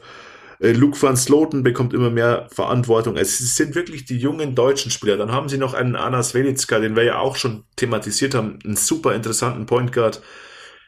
Wäre schön, wenn der noch ein Jahr in Braunschweig spielen würde. Ich weiß es nicht. Könnte mir auch vorstellen, dass der vielleicht schon nach höherem strebt. Gavin Schilling hatten wir vor kurzem mit seinen 19 Rebounds. Also wirklich ein Standort, wo auf junge Spieler gesetzt wird, wo ihm Vertrauen gegeben wird. Und das kann man nicht hoch genug einschätzen. Daher wirklich Gratulation nach Braunschweig für eine tolle Saison in diesen schwierigen Zeiten. Ja, und man kann nur hoffen, dass äh, mehr junge Spieler das auch äh, verstehen, was in Braunschweig alles möglich ist und diesen Standort dann auch noch weiter nach vorne bringen, weil das Konzept dahinter ist einfach mega und wenn daran festgehalten wird, noch viel besser. Also sehr, sehr coole, sehr, sehr coole Geschichte da bei den Basketballlöwen, auch wenn sie sich, wie gesagt, etwas äh, wahrscheinlich in den Hintern beißen, dass es nicht ganz für die Playoffs gereicht hat. Trotzdem wird dort richtig gute Arbeit verrichtet und Platz 9, einstelliger Tabellenplatz ähm, was willst du mehr außer die Playoffs? Richtig gutes Ding. Und ähm, dann machen wir auch an die Löwen da. Einen Haken dran. Nächstes Spiel, das heute war, Chemnitz gegen Berlin, 81 zu 91. Die Chemnitzer waren als Aufsteiger in die Saison gegangen und äh, eigentlich von vielen auch erwartet worden, dass die sehr viel mehr Probleme mit dem Abstieg haben. Jetzt haben die vier Siege mehr als Gießen. Mit zwölf Siegen und 22 Niederlagen landen sie auf Platz 14. Die Chemnitzer haben mich ehrlich gesagt überrascht. Wie sah es bei dir aus? Mich auch, aber sie sind extrem gut gecoacht. Ich glaube, bei ihnen spielt der Coach Rodrigo Pastore wirklich eine ganz entscheidende Rolle. Vielleicht noch mehr als an anderen Standorten. Er hat ein super System zugeschnitten auf die Jungs, die er eben zur Verfügung hatte. Sie hatten mit Marcus Thornton ihren, nennen wir es Zocker, der aber in den entscheidenden Momenten sehr oft richtig gezockt hat. Also das war wirklich ein Team, das Spaß gemacht hat. Sie haben viele enge Spiele gewonnen, sie haben enge Spiele verloren, da war ganz oft Drama, wo Chemnitz gespielt hat. Letztlich haben sie geholt zwölf Siege in dieser Saison. Für den Aufsteiger wirklich eine starke Bilanz. Sie haben sich in der BBL etabliert, sie haben bewiesen, dass sie dahin gehören und ich freue mich auf Chemnitz in der neuen Saison. Ich auch. Äh, charakterstarke Spiele auch noch auf den deutschen Positionen gehabt, fand ich auch richtig gut. Ja, Niklas Wimberg beispielsweise, Jonas Richter, Malte Ziegenhagen, der ab und zu mal äh, ein DNP kassiert hat und dann aber in den letzten Spielen trotzdem nochmal explodiert ist, spricht auch so für den Standort äh, Chemnitz und für das Mindset, das man sich da auch äh, gesetzt hat. Malte Ziegenhagen, wie gesagt, ja. saß häufig auf der Bank und durfte gar nicht spielen und wenn er dann spielt, dann geht er raus, gibt alles, lässt alles auf den Platz und dafür stand für mich Chemnitz auch im, im weitesten Sinne, dass egal wer gespielt hat, einfach rausgegangen ist, alles durchgeknallt hat, rausgehauen hat, was ging und dann ähm, mal schauen, wo es hinreicht. Und es hat sehr häufig zu knappen Spielen gereicht, das hast du schon gesagt. Ähm, war immer sehr viel los bei den Chemnitzern. Denen wünsche ich ganz, ganz explizit, dass die in der kommenden Saison wieder mit Fans spielen dürfen und endlich ihre Aufstiegsfeier nachholen dürfen. Das wäre mir als Basketballfan ein großes Anliegen. Vielleicht habe ich dann ja irgendwie sogar die Zeit, nach Chemnitz zu fahren und diese Riesenparty mitzumachen. Oder spätestens können sie dann nach Berlin fahren und dort und dort äh, in, in der im Mercedes-Benz Arena das Ding feiern. Dominic Johnson, ich glaube, sein Dreier zum Sieg gegen den FC Bayern Basketball, das war das Highlight der Saison, ähm, zumindest für mich aus Chemnitzer Sicht. Mhm. Gab auch noch einen Buzzerbeater zum Sieg, glaube ich, von Marcus Thornton. Aber einfach, wie du gesagt hast, ich spüre an diesem Standort, wenn man diese Spiele schaut, eine extreme Identifikation mit dem Verein. Die Spieler identifizieren sich damit. Und das ist ganz, ganz wichtig. Und dann, wenn noch die Fans dazukommen, das kann richtig gut werden in Chemnitz. Freue ich mich drauf. Hoffentlich ist es bald soweit, dass die Fans zurück dürfen. Äh, vielleicht zum Start der neuen Saison oder so. Und dann ähm, Party in Chemnitz in der BBL. Das ist auf jeden Fall klar. Zwölf Siege holen die in ihrer Auftaktsaison. Da ein dickes Wow dahinter. Ganz, ganz starke Saison. Alba Berlin, heute mit zehn gewonnen. Ansonsten für mich die am attraktivsten spielende Mannschaft in der kompletten Liga. Das macht so viel Spaß, den zuzugucken wow, das ist Klick, Klick, Klick, Boom. Pässe, bis irgendwann der Spieler frei ist und das Ding reinschrotet. Ja, 27 Assists bei 33 Feldkörben heute auch wieder. Bester Beweis dafür. Ja, das ist Aito Basketball. Ganz klar, das Team ist darauf ausgerichtet. Aito kennt den Kern der Spieler, er entwickelt sie weiter. Daher auch wirklich in der Euroleague auch eine deutliche Verbesserung bei Alba, wirklich eine gute Saison, viele tolle, begeisternde Spieler geboten. Auch in der BBL wirklich sehr solide. Tabellenplatz 2, nur sechs Niederlagen. Das ist auch in Anbetracht der Belastung mit den internationalen Spielen. Man muss bedenken, auch Alba war in Quarantäne. Wirklich eine sehr, sehr starke Leistung. Ja, es ist ein breites Team. Für mich als Titelverteidiger in Pokal und Meisterschaft wahrscheinlich sogar der Top-Favorit. Ja, bin ich bei dir, weil äh, da auch das Mindset stimmt bei den, bei den Berlinern. Die haben es geschafft, weil sie auch nicht in die Playoffs mussten in der Euroleague, wieder umzuschalten auf nationalen Wettbewerb. Das hat ein bisschen gedauert, ja, aber ich glaube, jetzt sind sie wieder an dem Punkt und ähm, sie haben auch eine richtig, das ist eine richtig gute Mischung aus äh, erfahrenen Spielern, die schon länger mit dabei sind, die genau wissen, wie Aito Basketball funktioniert aus jungen, hungrigen Spielern, vielen deutschen Spielern auch. Sie verpassen es nicht, bei dem Pensum, das sie spielen, auch deutsche oder junge Spieler überhaupt zu entwickeln. Sie haben äh, gute Nachverpflichtungen gemacht, gute Verpflichtungen vor der Saison überhaupt, wenn du mal bedenkst, wer vor der Saison gegangen ist bei denen. Da hast du gedacht, mhm. okay, das könnte schon ein großer Nachteil sein. Und es ist nichts passiert. Nichts. Sie haben sich richtig gut weiterentwickelt. Ich denke da an Hermannsson oder Getreitis oder solche Leute. Ähm, das ist schon, das ist schon richtig stark, was die Albatrosse da äh, fabriziert haben. Von daher, ja, ich bin da bei dir. Es ist, es ist tatsächlich so, dass ich auch die Berliner als Topfavorit in beiden Wettbewerben sehe. Und eben auch diesen Spagat zu schaffen, zwischen Euroleague, zwischen BBL, zwischen Spieler entwickeln und trotzdem die ambitionierten, ambitionierten Veteranen, denen nichts wegzunehmen gleichzeitig, also einem Luke Sigma, Peyton Siever und so weiter und so fort. Dazu entwicklungsfähige Spieler, Ben Lammers beispielsweise, der sich über die Saison, peu à peu verbessert hat. Äh, Chris Kumachi jetzt zum Schluss noch mit dazu. Also die sind eine richtige Allzweckwaffe und äh, die habe ich auf allen Zetteln ganz weit oben. Ich auch. ja, Ausrufezeichen. Ist so. Einmal Ausrufezeichen. Die wissen jetzt, wie man Titel gewinnt. Ähm, aus der letzten Saison, die sind hungrig. Und wenn man in dieser Saison in den nächsten Wochen was erreichen will, muss man Alba Berlin schlagen. So sieht's aus. Äh, eine der beiden Mannschaften, die das äh, betreffen könnte, ist, äh, die es auch zweimal geschafft hat unter der Saison, ist die nächste, die wir behandeln werden. Hamburg gegen Frankfurt. Die Hamburger verlieren gegen Frankfurt. Das war etwas überraschend heute an diesem 34. Spieltag mit äh, 89 zu 96 unterliegt Hamburg in Frankfurt. Und äh, trotzdem sind die eine der Überraschungen der aktuellen Saison, finde ich zumindest. Ja, ich gebe dir recht, wobei ich sie nicht als die größte Überraschung einschätze. Ich hatte die Hamburger schon als Playoff-Team auch vor der Saison auf den Zettel, weil einfach mit Pedro Calles ein Coach da ist mit klarem Plan und auch die Verpflichtungen, die sie getätigt haben, das war schon stimmig. Und es passt einfach und das hat sich jetzt auch bewiesen. Und sie hatten ein gutes Händchen. Mike Kutzer, TJ Shorts, ein super Duo auf 1 und 5 äh, mit Bryce Taylor, ein Routinier dazu bekommen, der zwar immer wieder mal verletzt aussetzen musste, aber wenn er spielt, eben viel dem Team geben kann. Also Hamburg ist ein Team, das Spaß macht, das intensiv verteidigt und das verdientermaßen in die Playoff eingezogen ist. Ja, für mich kommt es äh, einigermaßen überraschend, wenn wir zumindest in die Historie zurückgehen, denn äh, vergangene Saison zu diesem Zeitpunkt, da war äh, die Saison abgebrochen worden, klar. Das BBL-Finalturnier stand vor der Tür und die Hamburger waren auf Platz 18 der Liga, also Tabellenletzter.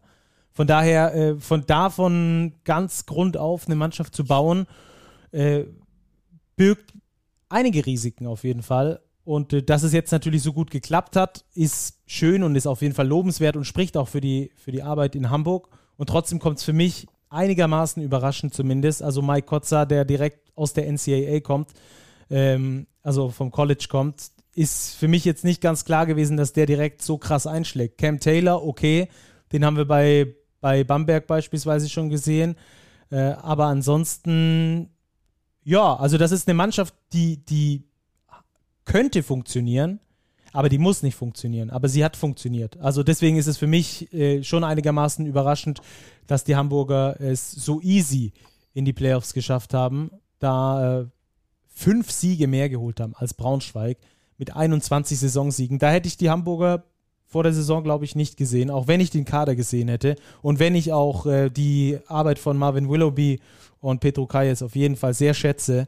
Ähm, so weit oben hätte ich sie nicht gesehen. Umso schöner, dass sie dort sind. Sie wissen auch selbst, dass das äh, keine Selbstverständlichkeit ist, obwohl sie auf äh, kurz oder lang auf jeden Fall in den internationalen Wettbewerb einziehen wollen. Gegen Berlin haben sie zweimal gewonnen. Da waren äh, zwei Überraschungssiege auf jeden Fall da. Wie das dann in den Playoffs aussieht, äh, das Schauen wir dann mal. Das ist äh, sehr interessant. Aber der Hamburger Defensiv-Basketball, der gefällt mir auf jeden Fall sehr, sehr gut. Sind die beste Defensive, ähm, die die Liga zu bieten hat. Zumindest, wenn man da zum Thema Steals etwas recherchiert. Da waren sie also richtig stark. TJ Shorts übrigens der beste Ballklauer der kompletten Liga.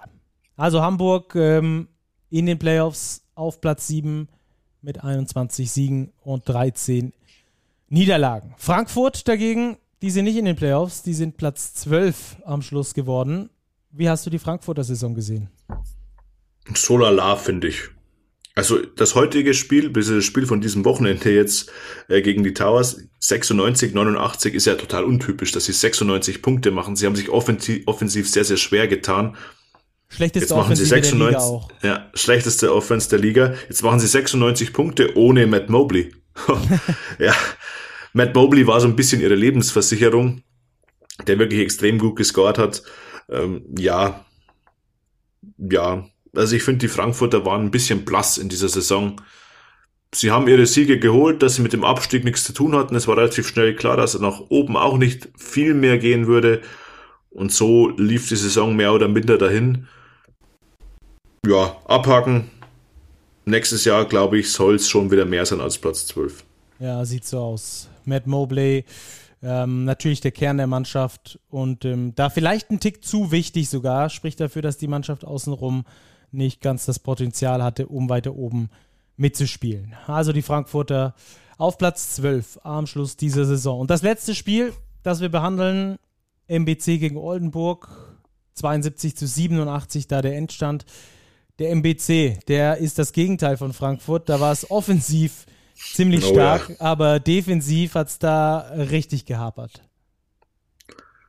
Ja, aber dieser offensive Spielstil, für den stehen sie ja.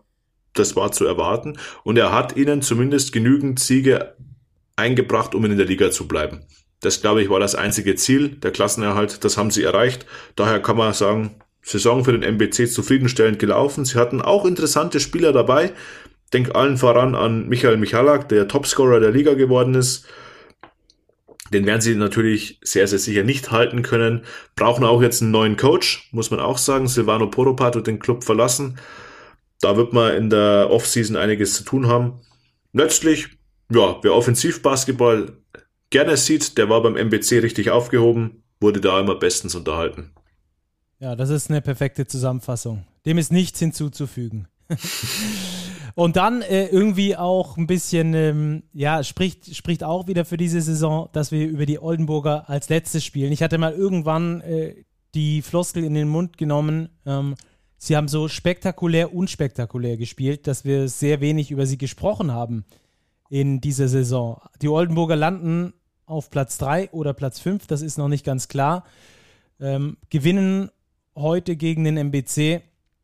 Äh, die Oldenburger aber an sich mit einem brutal starken Team, das ja, woran hat es gefehlt, dass es nicht für ganz oben gereicht hat? Ich glaube, das war auch nie der Plan in Oldenburg, oder? Mm, nö, glaube ich jetzt auch nicht. Mal für ganz oben, sie wären Dritter oder Fünfter. Also Dritter, glaube ich, ist schon eine starke Leistung. Das darf man einfach so sagen. Absolut. Auswärts sehr stark, 13 Siege. Da sind sie mit den Riesen Ludwigsburg und Alba Berlin top in der Liga. Und wie du sagst, ja, spektakulär, unspektakulär. Da ist wenig, wenig Schlagzeilenhaftes passiert in Oldenburg. Die haben ihr Team gebaut, das war gut, das hat abgeliefert. Mladen Triencis macht da einen super Job. Man hat Ricky Paulin, man hat Mahal Basic, man hat Braden Hobbs, da weiß man, was man bekommt. Man hat mit Carsten Tada einen super Verteidiger und so weiter. Seba Herrera kam dazu. Also da wurde vor der Saison ein guter Job gemacht, der hat sich ausgezahlt. Playoffs, vielleicht mit Heimrecht. Ich gehe davon aus, dass sie gegen Göttingen das Spiel gewinnen werden.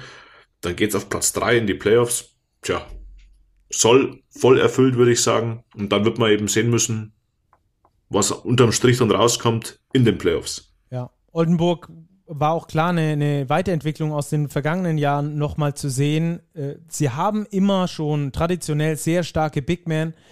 Ähm, auch mit Mahal Basic natürlich einen der besten Offensivcenter, den du überhaupt haben kannst, äh, mit Auge, Wurf und äh, starkem Post-Up. Aber sie haben sich trotzdem etwas davon wegentwickelt, nur Inside zu gehen, sondern haben auch ähm, stärker im Pick and Roll gearbeitet, sind jetzt besser, auch ähm, nochmal besser, als sie davor schon waren. Auch von außen finden dieses Inside-Outside-Game da sehr, eine sehr gute Balance hat mir wirklich sehr zugesagt, das Spiel der Oldenburger. Aber du hast schon gesagt, es ist sehr wenig ähm, Schlagzeilenträchtiges passiert, weshalb ähm, sie da gar nicht so im Fokus waren, so ein bisschen unter dem Radar geflogen sind und jetzt am Schluss der Saison wahrscheinlich mit dem Sieg gegen Göttingen sagen, hallo, wir sind übrigens auf dem dritten Platz. Wir sind nach 34 Spieltagen die drittbeste Mannschaft in der kompletten Liga und haben Ambitionen auf jeden Fall auf mehr. Also gegen Oldenburg in den, äh, in den Playoffs zu spielen, das dürfte kein Spaß werden. Vor allem Oldenburg gegen Ulm. Das dürfte eine Serie werden, die sogar vielleicht ins fünfte Spiel geht. Das wäre, das wäre richtig geil. Also ich habe sehe ich auch so. Ich habe es ja im letzten Magazin so. auch schon geschrieben, wo wir Autoren dann auch äh, sagen konnten, was wir denken, wie es äh, oder was wir uns wünschen für die Playoffs. Und da hatte ich auch geschrieben, möglichst viele fünfte Spiele und Ulm gegen Oldenburg, das wäre so ein richtig geiles fünftes Spiel. Sehe ich Schön. auch so. Wird eine spannende Serie. Das Boah, jetzt haben wir auch. unter alle Mannschaften hier ein Fazit gezogen. Ja, Wahnsinn. aber hallo, Strich drunter heißt doch 18 auch Stück. die, ja. heißt doch auch die Folge. Deswegen machen wir heute auch ein bisschen länger als sonst, ähm, denn wir müssen natürlich auch einen Strich unter die Awards machen. Und ähm, da mal kurz drüber sprechen, wen wir wo sehen, bei welchem Award. Wir haben die Aufforderung von der BBL bekommen, uns da, ähm, also da abzustimmen, wie viele andere Journalisten natürlich auch. Und äh, wollen das einfach hier ganz transparent und öffentlich besprechen. Ich habe da die Möglichkeit abzustimmen und werde das auch tun am äh, Montagmorgen. Wollte das aber mit Robert abends noch besprechen, äh, was, er, was seine Meinung dazu ist. Und ähm, meine Meinung, die hört ihr dann natürlich dann auch. Und ähm, ich werde dann Montagmorgen, wie gesagt, meine Stimmen abgeben. Bis zum 16.05. ist das Ganze möglich. Ähm, und äh, es gibt hier insgesamt äh, sechs Awards zu vergeben. Wir haben noch zwei hinzugefügt, weil die uns bei der Abstimmung gefehlt hat. Also acht Awards insgesamt. Und dann würde ich sagen, wir starten doch mal mit dem Most Surprising Team, oder? Robert, wäre das in deinem, in deinem Interesse? Absolut. Kurz vielleicht zur Erklärung. Wir haben uns überlegt, wir, wir nominieren für jede Kategorie drei Teams bzw. Spieler. Also wir haben uns wirklich nicht abgesprochen. Mal schauen, wie groß unsere Schnittmenge sein wird. Beim Most Surprising Team ähm, habe ich mal nominiert Kreilsheim, Ludwigsburg und Braunschweig. Wenn ich sortieren müsste, ja, es ist echt sauschwierig. Ich glaube, ich würde sogar Kreilsheim an die Eins setzen. Knapp, ganz, ganz knapp vor Ludwigsburg. Und dann noch die Löwen Braunschweig. Stacki, wie siehst du's? Also ich habe beim Most Surprising Team äh, haben wir zwei Überschneidungen. Ähm, ich habe auf der 3 habe ich die MHP Riesen Ludwigsburg. Die sind als Vizemeister in die Saison gegangen, sind jetzt Hauptrunden Eben, das war der Punkt. Deswegen Ja. habe ich sie nicht auf 1, obwohl es natürlich trotzdem überrascht, dass sie Tabellenführer als Tabellenführer die Hauptrunde beenden. Äh, auf der 2 habe ich die Hamburg Towers. Äh, das hatte ich vorhin schon mal ein bisschen ausgeführt, warum ich diese Ja. surprising finde, weil sie eben als Tabellen 18. aus der vergangenen Saison rausgegangen sind. Und äh, auf Platz 1 habe ich ebenfalls die Hakro Merlins Kreilsheim. Da äh, gehe ich mit dir mit.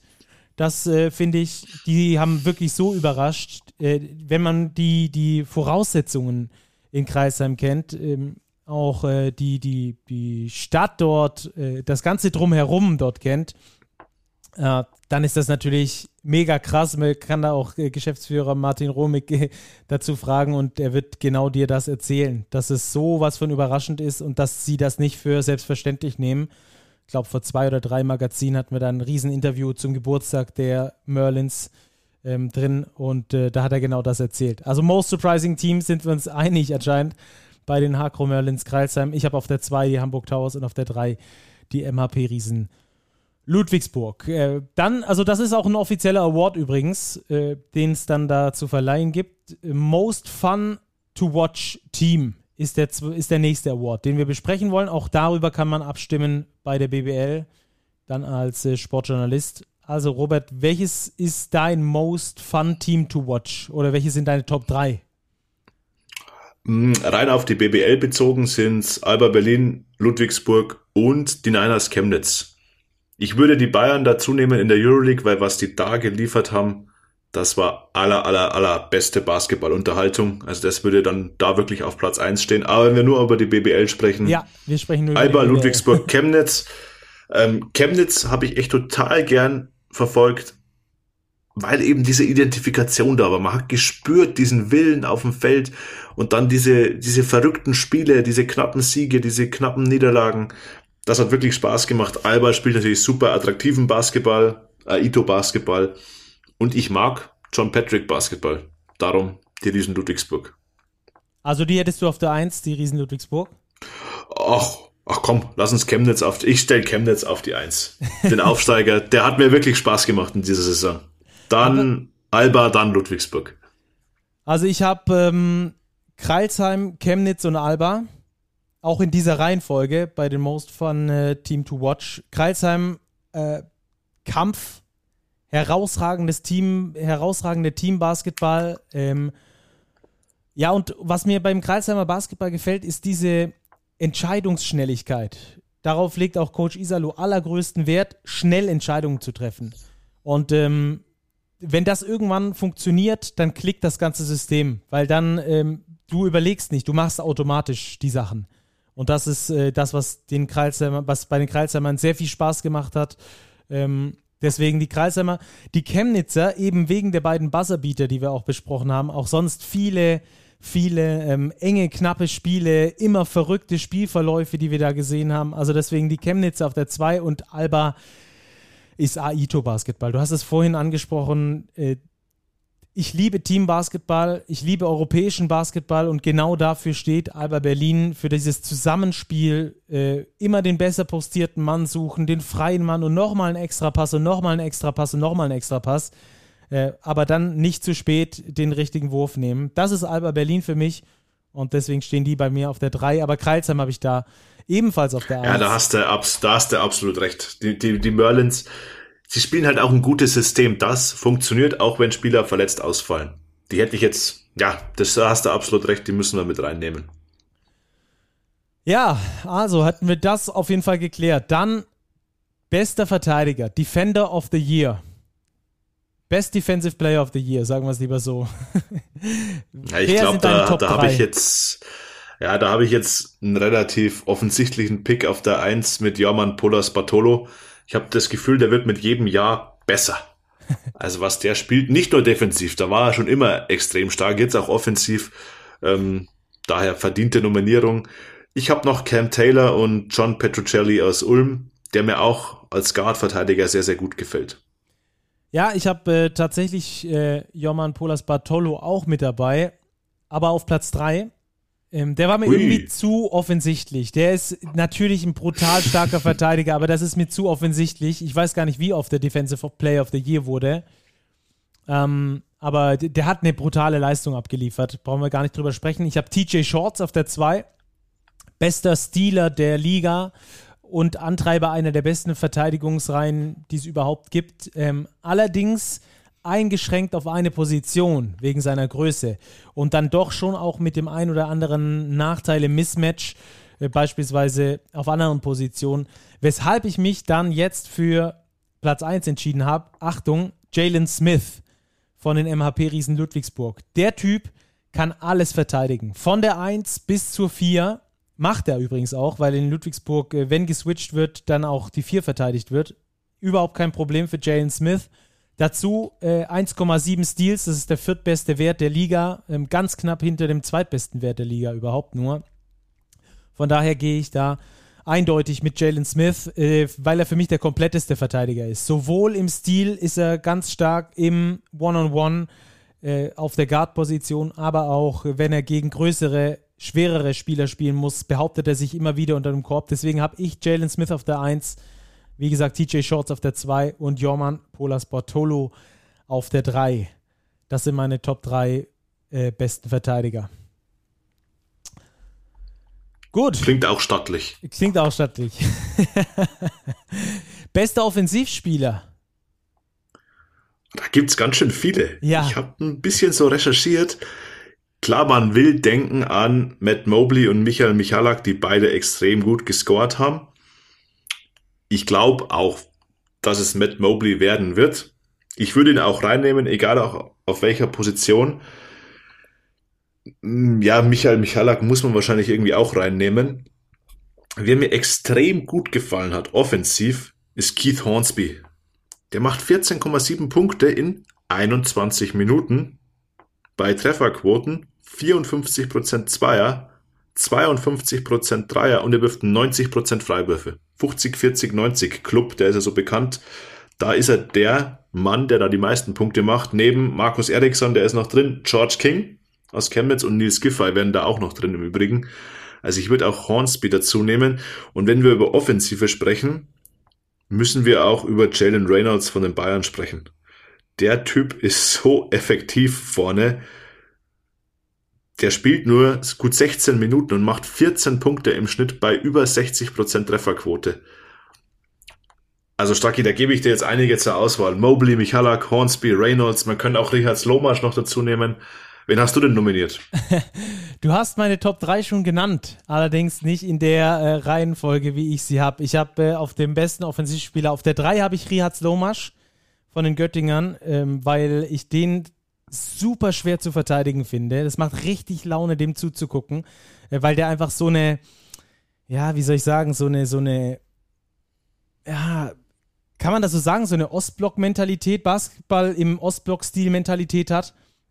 Egal, ja, was da einfach kommt. eiskalt. Genau, egal, ja. was da kommt, der Typ scored einfach, ja. Egal, ob du, den kannst du auch nicht aus der Ruhe bringen oder sowas. Also von daher finde ich den einen richtig geilen Basketballer, Riaz Lomasch, von mir auf Top 3 und dann auf den beiden anderen Positionen. Ich glaube, das äh, liegt auf der Hand, allein wegen den Statistiken, die sie in dieser Saison geliefert haben. Äh, da habe ich äh, hier natürlich Michael Michalak und äh, Matt Mobley. Jetzt bin ich mir da noch nicht ganz so sicher, wen ich auf dieser äh, Statistik auf der Nummer 1 bringen soll. Ob ich Michael Michalak nehmen soll, weil der 0,5 Punkte im Schnitt mehr macht, oder Matt Mobley. Aber ich bin da eigentlich sogar bei Michael Michalak, weil er seine, weil er, also Matt Mobley war auch entscheidend für den Erfolg seiner Mannschaft, aber bei Michalak war es noch mal ein Tick mehr, dass der MBC nicht abgestiegen ist.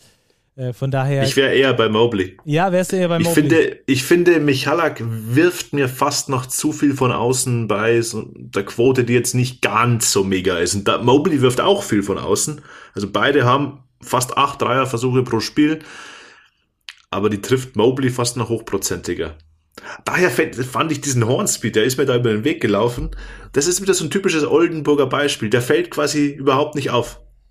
Stockeffektiv. Also der, wenn die Minuten spielen würde von Michalak oder Mobley mit 30 plus, würde man vermutlich Hornsby an der 1 haben. Aber letztlich, du hast recht, Michalak oder Mobley. Ich tippe, es wird Mobley am Ende, egal wie wir abstimmen. ja, es ist wahrscheinlich so, aber Mobley trifft 45% aus dem Feld und Michalak trifft 47% aus dem Feld. Vielleicht kommen da auch die. Äh, aber Michalak wirft 43 aus dem Feld. Ah, falsch. Wirft, wirft, wirft, schlechtere Quoten als, als Mobley. Also, also auch Dreier 37. Richtig, richtig. Ja, 3, 37 Dreierquote gegen 42 bei Mobley. Boah. Ja, nehmen sich nicht viel beides hervorragende Offensivspieler. Ja, ob du jetzt 45 oder 43 Prozent wirfst. Aber ich, ich, ich gebe dir recht, ja. Mal schauen. Äh, ich habe auf jeden Fall trotzdem Michalak äh, eben wegen des größeren Einflusses auf den Klassenerhalt beim MBC. Ja, okay, weil der MBC auf Offensive Punkt äh, ausgelegt ist. Also Michalak und Mobley. Ähm, und äh, den Hornsby fand ich aber auch super interessant. Den hatte ich tatsächlich gar nicht auf dem Zettel. Aber jetzt, wo du sagst. Ich auch lange nicht und dann kam, dann lief mir der hier über den Weg. Sehr gut. Interessanter Spieler. Auf jeden Fall. Besten Offensivspieler hätten wir damit also auch abgedeckt. Jetzt kommen zwei Kategorien, die wir selbst eingeführt haben, weil wir darüber nicht abstimmen konnten, sie aber trotzdem für sehr wichtig gehalten haben. Also die beiden nächsten Kategorien sind nicht offiziell abstimmbar, zumindest äh, für mich jetzt hier nicht als Journalist. Von daher ähm, gehe ich, äh, haben wir jetzt die Kategorien für uns hier eingeführt. Bester U22 Nachwuchsspieler. Robert. Das ist keine, keine Kategorie in der Liga. Zumindest nicht, worüber ich abstimmen kann. Ich habe äh, sechs, okay. sechs. Ich dachte, Picks. den gab's immer. Ja, ich glaube, den gibt's auch, aber ich glaube, der wird nicht von den Journalisten gewählt. Zumindest habe ich hier ah. sechs Picks, aber die, der beste U22-Nachwuchsspieler, der fällt nicht drunter. Spannend, okay. Ja. ja. Das, glaube ich, ist meiner Ansicht nach jetzt in Summe der Saison eine klare Sache für Justus Hollatz knapp vor Philipp Herkenhoff, der aber eben aufgrund von Verletzungen lange, lange raus war. Und auf Platz drei würde ich Bruno Vricic von den Fraport Skyliners nehmen. Ich glaube, der ist ein bisschen unterschätzt. Da habe ich fast komplett andere Spieler als du. Ich habe Justus Was? Hollatz auf der 1, jawohl, da gehe ich Okay, da sind wir uns einig. Genau, und dann habe ich auf der 2 Lukas Herzog von den MHP-Riesen. Der ah, guter Punkt. Äh, aus guter meiner Sicht Punkt. eine richtig gute Saison gespielt hat als Rollenspieler ähm, 3D aber perfekt seine Rolle kennt, äh, überhaupt keine Angst hat dran, den Ball drauf zu schroten äh, und auch den äh, richtig gute gegnerische Guards in Schach hält. Also Lukas Herzog ist für mich da einer, äh, der da auf jeden Fall mit rein muss. Er für mich auf Platz 2 und Malte Delo von Alba Berlin auf Platz 3 in dieser Kategorie. Hm. Ja, Malte Delo ist ein Talent, wenn wir aber wirklich über den besten U22-Spieler sprechen, da finde ich selbst allein bei Alba Berlin Jonas Matisek noch einen Schritt weiter, der immer noch U22 ist. Ja, okay. Ja, ich, da, da, das sehe ich auch in Nelson Weidemann zum Beispiel schon weiter als Malte Delo. Klar, Malte Delo ist noch viel, viel jünger, das darf man nicht vergessen. Gut möglich, dass der den Award die nächsten Jahre nochmal abstaubt. Wenn es denn überhaupt gibt. Aber es gibt ihn ja offenbar. Ja, schauen wir mal, wo es dann schlussendlich hinführt. wir können, wie gesagt, nicht drüber abstimmen. Ähm, nächster Pick, den es auch so nicht gibt zum Abstimmen, ist Most Improved Player. Jetzt äh, hau mal raus. das ist auch spannend. Das ist nicht ganz spannend, der Kategorie. Ähm, da spielen Braunschweiger, glaube ich, eine große Rolle. Ich habe da Karim Jallo auf dem Zettel. Ich habe da Lukas Meissner auf dem Zettel, der leider, leider, leider verletzt früh raus war, Season Ending.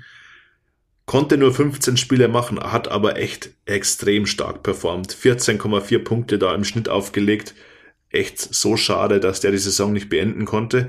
Und ich habe dabei noch Andy Obst, der sich wirklich in Ulm super gut entwickelt hat, meiner Ansicht nach den nächsten Schritt gemacht hat, eine Dreierquote von über 50 Prozent auflegt und das ist halt für einen fast reinen Schützen, wie er es ist, schon sehr, sehr stark, vor allem bei 175 Versuchen, da eine Quote von 50 Prozent oder fast 51 Prozent aufzulegen.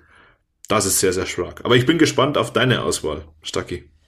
Ja, ich habe äh, auf der 3 einen, der auch zu den MVP-Kandidaten gehört, aus meiner Sicht, Jalen Smith, wieder von den MHP-Riesen Ludwigsburg. Er hat seine Punkteausbeute, also er hat alle Werte komplett gesteigert, in der kompletten Statsline gesteigert, aber die, bei den Punkten ist es fast am intensivsten sogar. Von 10 im Schnitt äh, in der Saison davor, in der Hauptrunde, auf 15,7 in der jetzigen Hauptrunde. Also da hat er schon echt ein krasses Improvement genommen.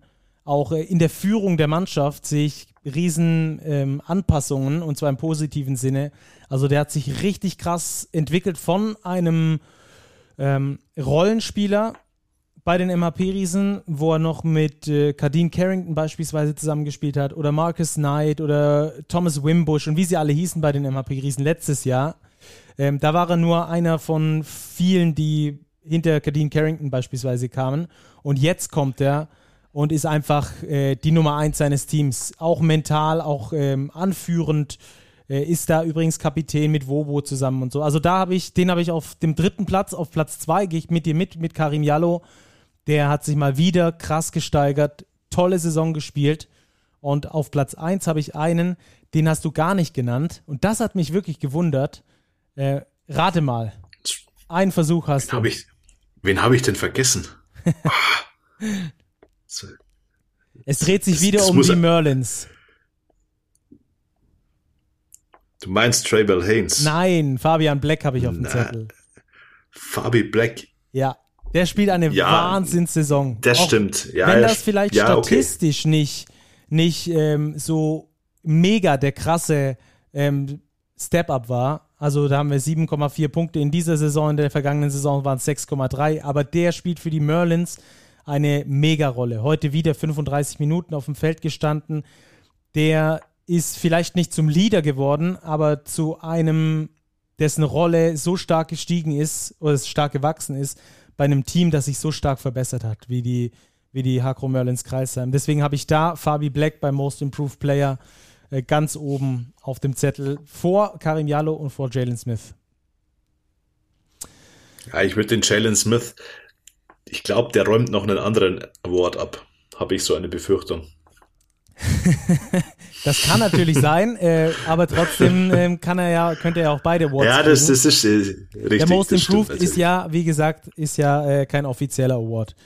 Den, Ach, das ist, der ist nur von uns. Ja, ja der ja, ist nur von uns. Können wir doch, ja, okay, dann aber können wir doch da frei aufdiskutieren. Ist ja nur auf der 3. Ist alles gut. Und dann haben wir noch äh, zwei jetzt wieder offizielle Kategorien, über die abgestimmt werden kann. Trainer der Saison, wen hast du? Das ist auch ein Kopf-an-Kopf-Rennen, aber ich gehe mit John Patrick auf der 1. Wen hast du noch dabei? Uh, ich habe noch Thomas Isalo auf der 2. Ja, und dann hätte ich noch Pedro Calles nominiert, aber der hat schon, also er macht das super Arbeit in Hamburg. Also das klingt jetzt so, als wäre das, dann wäre der abgeschlagen. Nein, der macht super Arbeit in Hamburg, hat den Club vom Platz 18 in die Playoffs geführt. Aber Isalo macht in Kreilsheim einen herausragenden Job. Er hat ein System implementiert, das funktioniert mit verschiedenen Spielern, wo eben auch ein Spieler wie Fabi Black, der jetzt vielleicht nicht der allertalentierteste ist, genau seine Rolle kennt und da eben richtig Akzente setzen kann. Aber John Patrick, er hat ein Team geformt, das kein Heimspiel verloren hat, das Hauptrundenmeister geworden ist. Darum sehe ich John Patrick auf der Eins. Ich habe äh, die gleichen drei wie du auf dem Zettel, nur habe ich sie in einer anderen Reihenfolge. Auf drei Petro Kayes. Hast du, hast du Isalo an die ich Eins gesetzt? Ich habe Isalo auf Nummer eins. Ja, ich genau. habe lange überlegt. Ja. Aber ich gebe dir recht, wir, also deine, deine, deine Argumente äh, absolut nachvollziehbar. Wenn die Saison noch länger gegangen wäre, hätten wir, glaube ich, noch irgendwann Jaka Lakovic vielleicht noch mit draufnehmen müssen. Absolut. Nach dieser ja, bei den beiden, bei, bei, bei Patrick und Isalo, ich glaube, es gibt für beide Coaches einfach super gute Argumente. Und es wäre jetzt dann falsch zu sagen, der eine ist besser als der andere. Es sind beides herausragende Coaches, die wirklich an beiden Standorten extrem gute Arbeit einfach leisten und geleistet haben. Ich glaube, egal wen man hier an die einsetzt, es ist eine gute Wahl, es ist eine richtige Wahl. Beide hätten das wirklich absolut verdient. Also ich würde mich nicht festlegen wollen. Wenn ich es müsste, wäre ich mit Patrick gegangen. Ich kann aber auch jeden verstehen, der sagt Isalo auf die Eins. Ja. Von daher. Ja, ich habe Isalo da auf der Eins, weil er noch aus noch Doppel, weniger. Doppel-Award. Genau, Doppel-Award. Das wäre das wär nice auf jeden Fall. Ich glaube auch, dass das Rennen zwischen den beiden entschieden wird, wer der Coach of Ja, absolut. Wird. Ich glaube, da gibt es keine Zweifel. Bin ich äh, mal gespannt. Mal gucken, was am Schluss dabei rauskommt. Jetzt haben wir natürlich noch den letzten und äh, den bedeutendsten Award auch. Auch der ist zufälligerweise offiziell der MVP Award. Äh, deine Top 3 Anwärter auf den MVP Award und wer ist aus deiner Sicht The One? The One. Ja, ich habe ja schon vorher angedeutet, ich glaube, Jalen Smith wird den Award abräumen, weil er eben genau das erfüllt, was du vorher erklärt hast. Er ist der unangefochtene Leader der Riesen des Hauptrundenmeisters. Also sein Team spielt nicht nur tollen Basketball, es spielt erfolgreichen Basketball. Er ist der Schlüssel dazu. Daher für mich die Eins vor Trey Bell Haynes. Das ist jetzt immer wieder bei diesem Ludwigsburg-Kreisheim-Ding. ähm, und auf der drei habe ich Luke Sigma von Alba Berlin.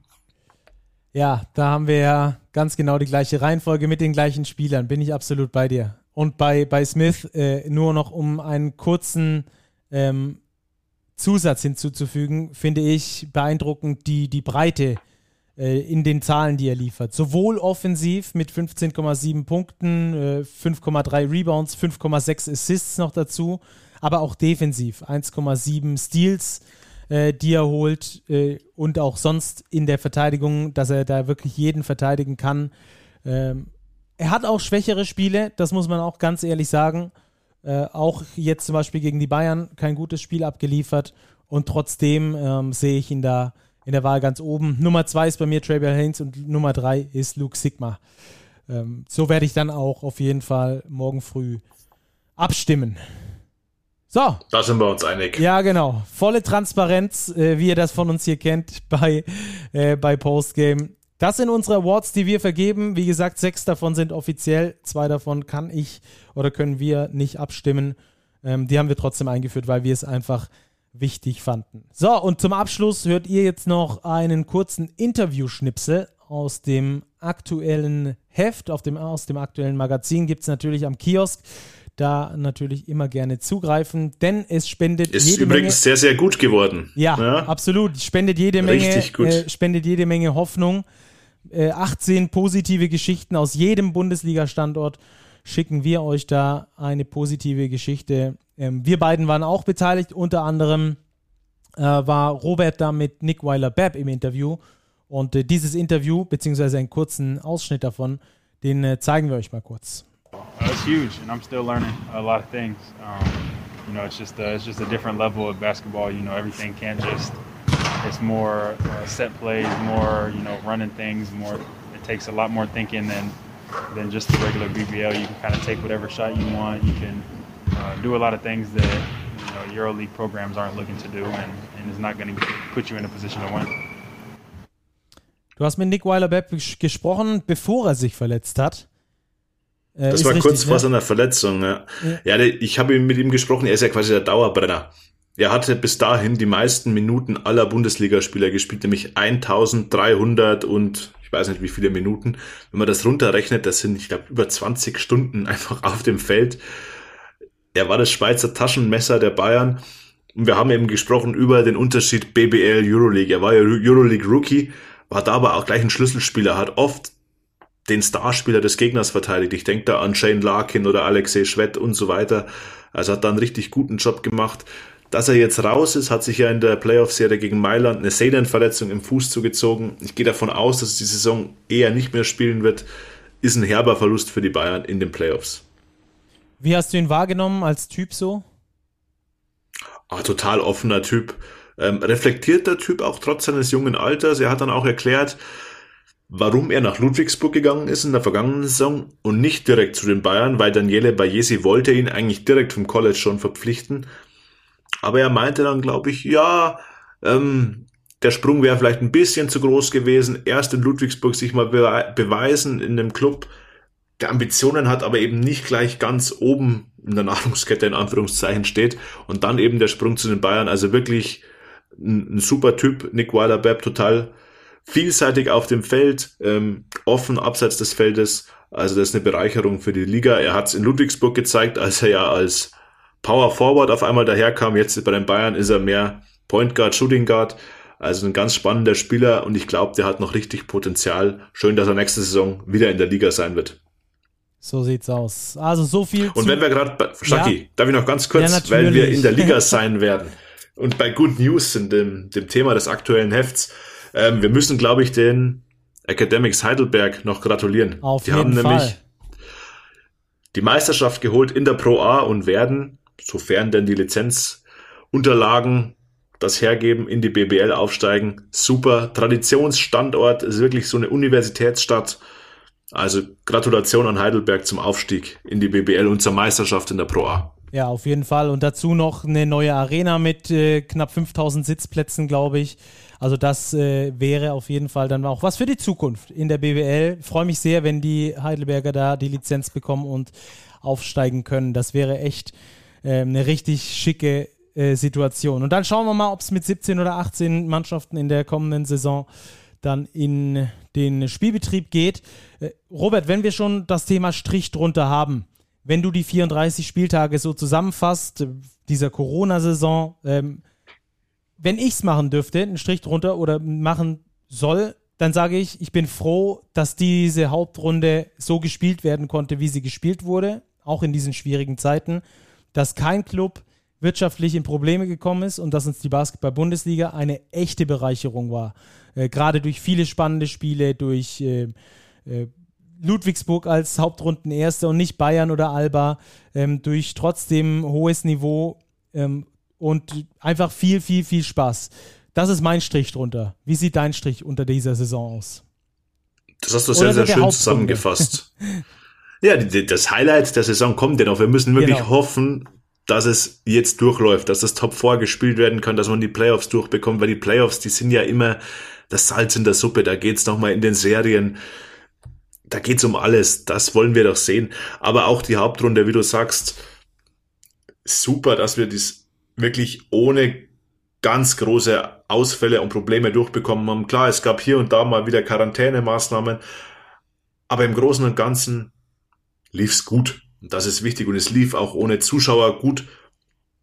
Wir haben keinen Verein irgendwie verloren. Es gab keine Insolvenz während der Saison. Das sind ja auch alles so Themen, die jetzt mit reinspielen. Also da können sich wirklich alle Clubs wirklich auf die Schulter klopfen. Ähm, der Basketball hat einen guten Job gemacht. Er hat sich toll präsentiert. Und jetzt kann die heiße Saisonphase wirklich kommen. Wir freuen uns drauf. Kommendes Wochenende geht diese schon los mit dem Pokaltop vor. Direkt danach melden wir uns dann auch mit einer Playoff-Preview für euch. Natürlich mit den einzelnen Begegnungen und äh, worauf ihr achten solltet als Fans. Das war's erstmal. Strich drunter für äh, heute. Strich drunter unter die Hauptrunde, obwohl am Dienstag ja dann noch Oldenburg-Göttingen ist. Aber ähm, trotzdem schon mal. Vielen Dank fürs Zuhören. Danke, Robert, für deine Expertise. Sehr gerne, hat wie immer Spaß gemacht. Bei Strich drunter darf man auch mal ein bisschen überziehen, glaube ich. das glaube ich auch. lange Folge, lange Saison. Gott sei Dank konnten wir sie durchziehen. Beides Von daher macht euch einen wunderschönen Tag und eine erfolgreiche Woche. Bis dahin, ciao, ciao. Das war Big Postgame.